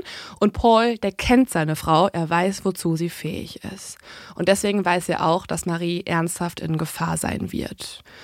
Er geht zu Marie jetzt und überbringt ihr diese Drohung, diese schlechten Nachrichten und die beiden beschließen aus Sicherheitsgründen, dass die sich erstmal nicht mehr sehen werden. Gott. Das Ganze funktioniert aber nicht so richtig, denn immerhin sind sie ja jetzt auch irgendwie ja, die besten Wissenschaftler der Welt und kommen dann auch nicht drum herum, dass sie immer mal wieder auf den gleichen Kongressen sind. Und ein solcher Kongress, der findet jetzt wieder statt. Und bei dem wird Marie auf einmal von einer Gruppe Journalisten aufgehalten. Blitzlicht blendet sie und die Männer schleudern ihr Fragen ins Gesicht. Was ist ihre Antwort auf die Vorwürfe?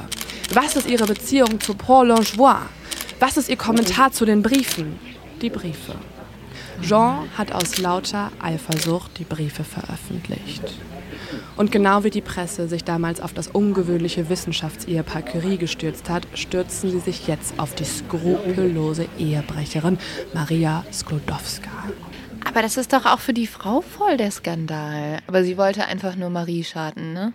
Ich glaube schon. Ich glaube, die wollte Rache. Ich meine, auf gewisse Art und Weise verstehe ich natürlich auch, dass sie wütend ist. Also ihr Mann betrügt sie mhm. und auch nicht mit irgendwem, sondern mit der Freundin seines toten Freundes. Also es ist alles.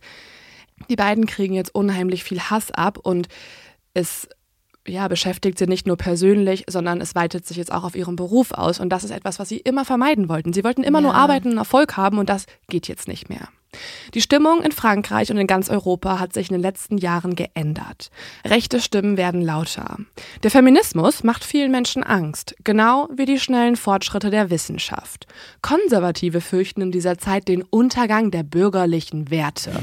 Oh Eine Entwicklung, die uns ja auch in aktueller Zeit ein bisschen bekannt vorkommt.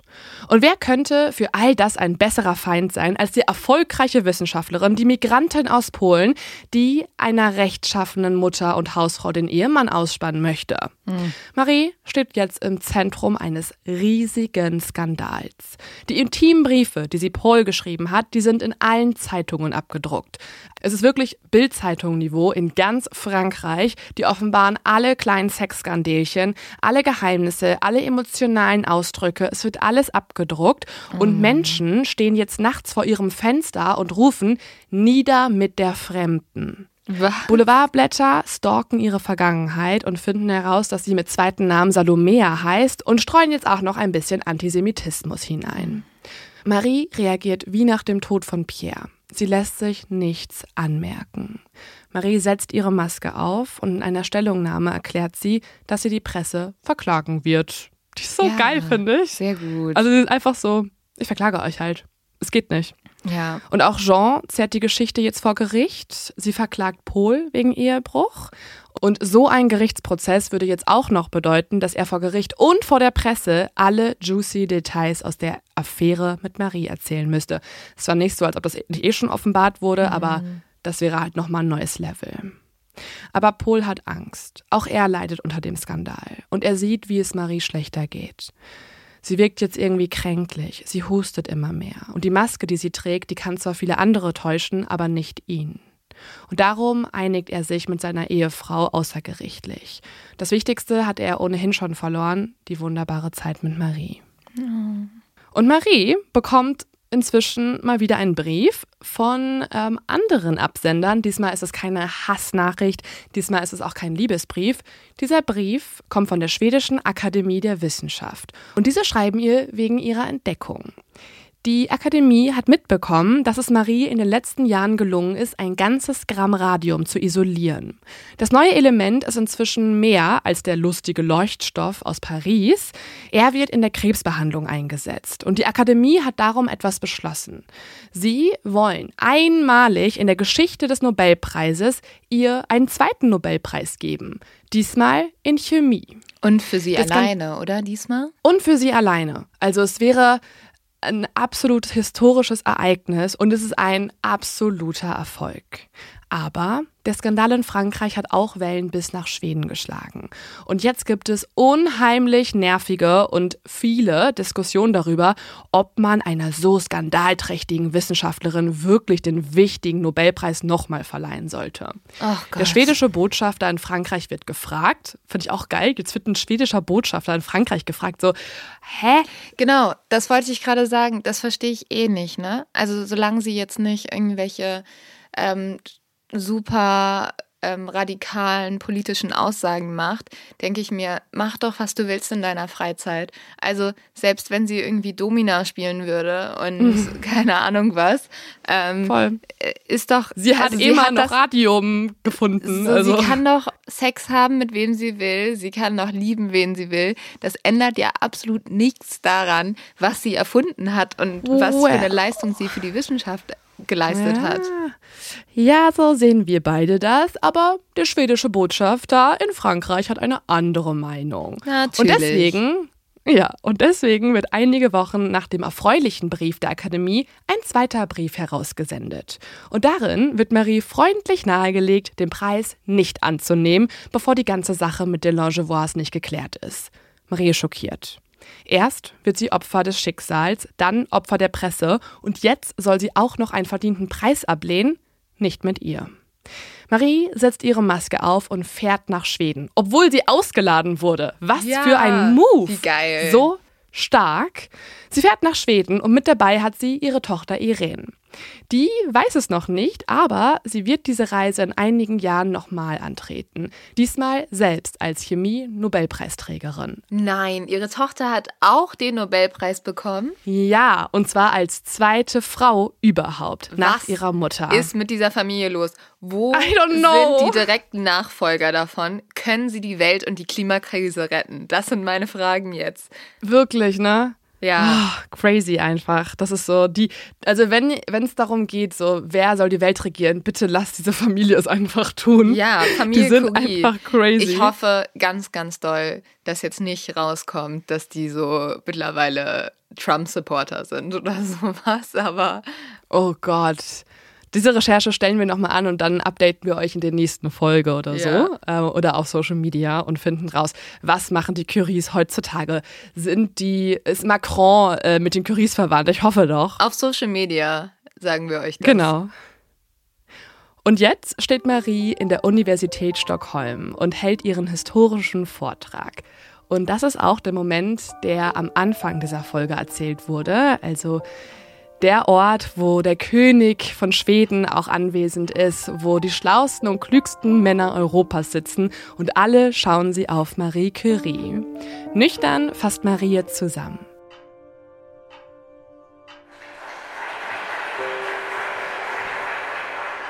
Vor etwa 15 Jahren wurde die Uranstrahlung von Henri Becquerel entdeckt.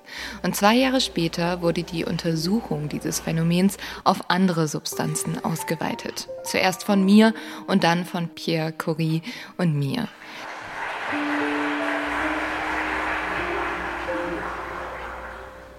Für Sentimentalitäten ist hier auch kein Platz. Kein Platz für die Fahrradtouren an der Küste, kein Platz für die Frühlingstage in Saint-Remy. Kein Platz für die erschöpften Abende im grün schimmernden Hinterhoflabor. Was zählt und was für die Nachwelt bleibt, Marie Curie hat das Radium entdeckt. Ihre Briefe an Paul hat damals die ganze Welt gelesen. Und es ist so krass, auch ihr Notizbuch wurde übermittelt, also wir haben sehr viele Dokumente aus ihrer Zeit, aber um ihr originales Notizbuch zu lesen, muss man wegen der Strahlung, die davon ausgeht, heute eine Verzichtserklärung unterschreiben. Mit der gewissen Krankheit namens Liebe wird sich Marie nicht mehr infizieren. Vielleicht ist sie auch nach zwei Malen schon dagegen immun. Nach Paul gibt es keinen Mann mehr in ihrem Leben. Und eine andere Krankheit, die wird sie das Leben kosten. Durch die jahrelange Arbeit mit Pechblende, Uran, Polonium und Radium stirbt sie mit nur 66 Jahren an Leukämie. Ihr Körper ist radioaktiv so verstrahlt, dass sie in einem Sarg aus Blei begraben werden muss, direkt neben ihrem Pierre.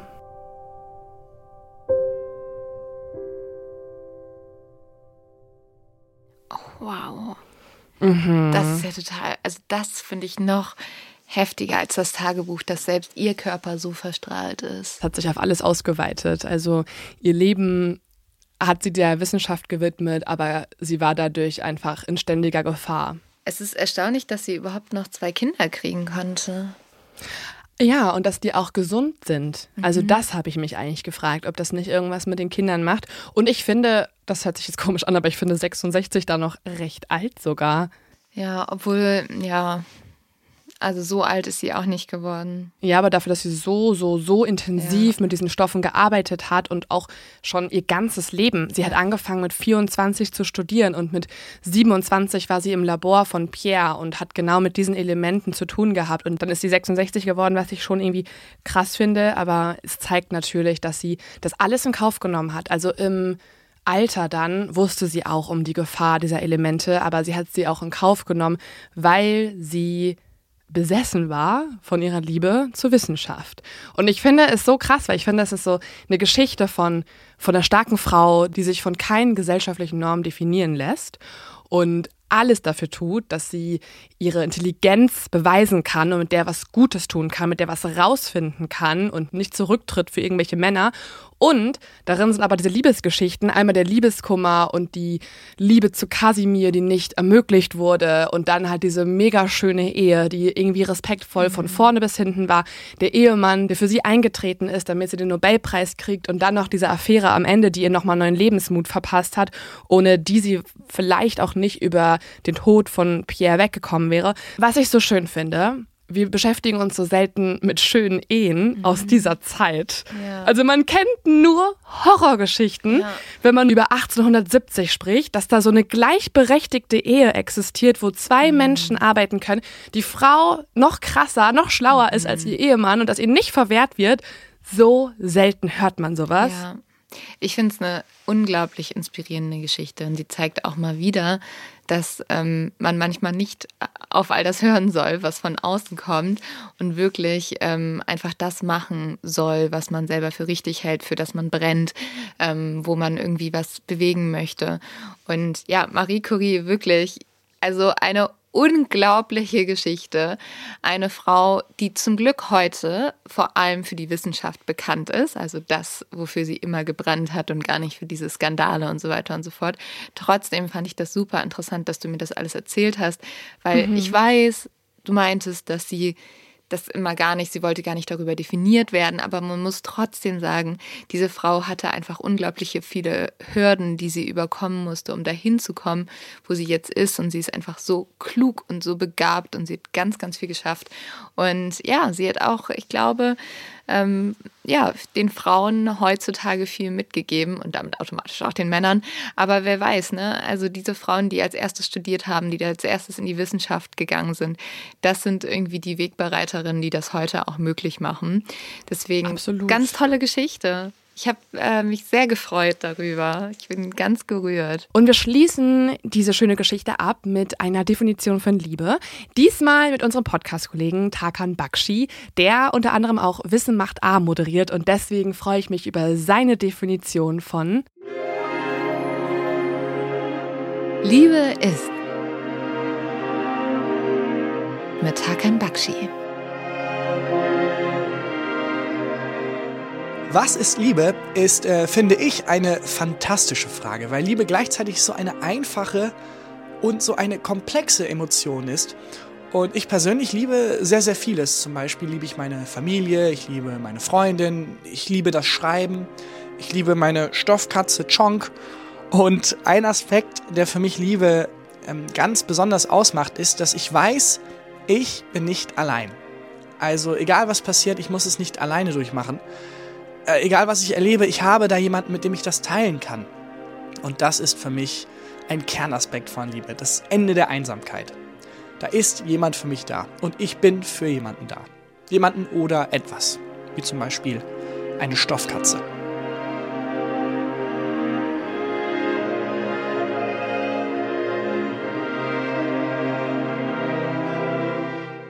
Und das war es auch schon wieder mit der heutigen Folge True Love. Damit mit den ersten zehn Folgen True Love und der ersten Staffel Ja. True Love.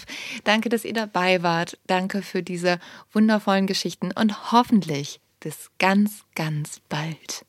Wir haben euch lieb und wir hoffen, dass ihr ja, dass ihr weiterhin dabei seid in der nächsten Staffel und wir uns wieder hören im Frühling mit der nächsten Blume, die wir euch irgendwann demnächst schenken. Schickt mal Leo ein paar Blumenbilder. Die will irgendwie, die, die hat gerade ein Ding mit Blumen. Ich glaube, die, die braucht ein paar Melissen oder was hast Ich, du ich gesagt? möchte einfach in Metaphern sprechen. Okay. Ich habe mich, wie du vielleicht merkst, auch von den Briefen inspirieren lassen. Ich möchte jetzt auch sein. Wir, wir geben euch die nächste Rose. Wir kommen mit der nächsten Tulpe auf euch zu. In der nächsten Staffel gibt es wieder ein paar Frühlingsgefühle bei True Love. Und damit ist die Bewerbung für die Bachelorette auch draußen. Und wir freuen uns, wenn wir euch ganz bald wieder hören. Bis dann. Ciao. Cheers.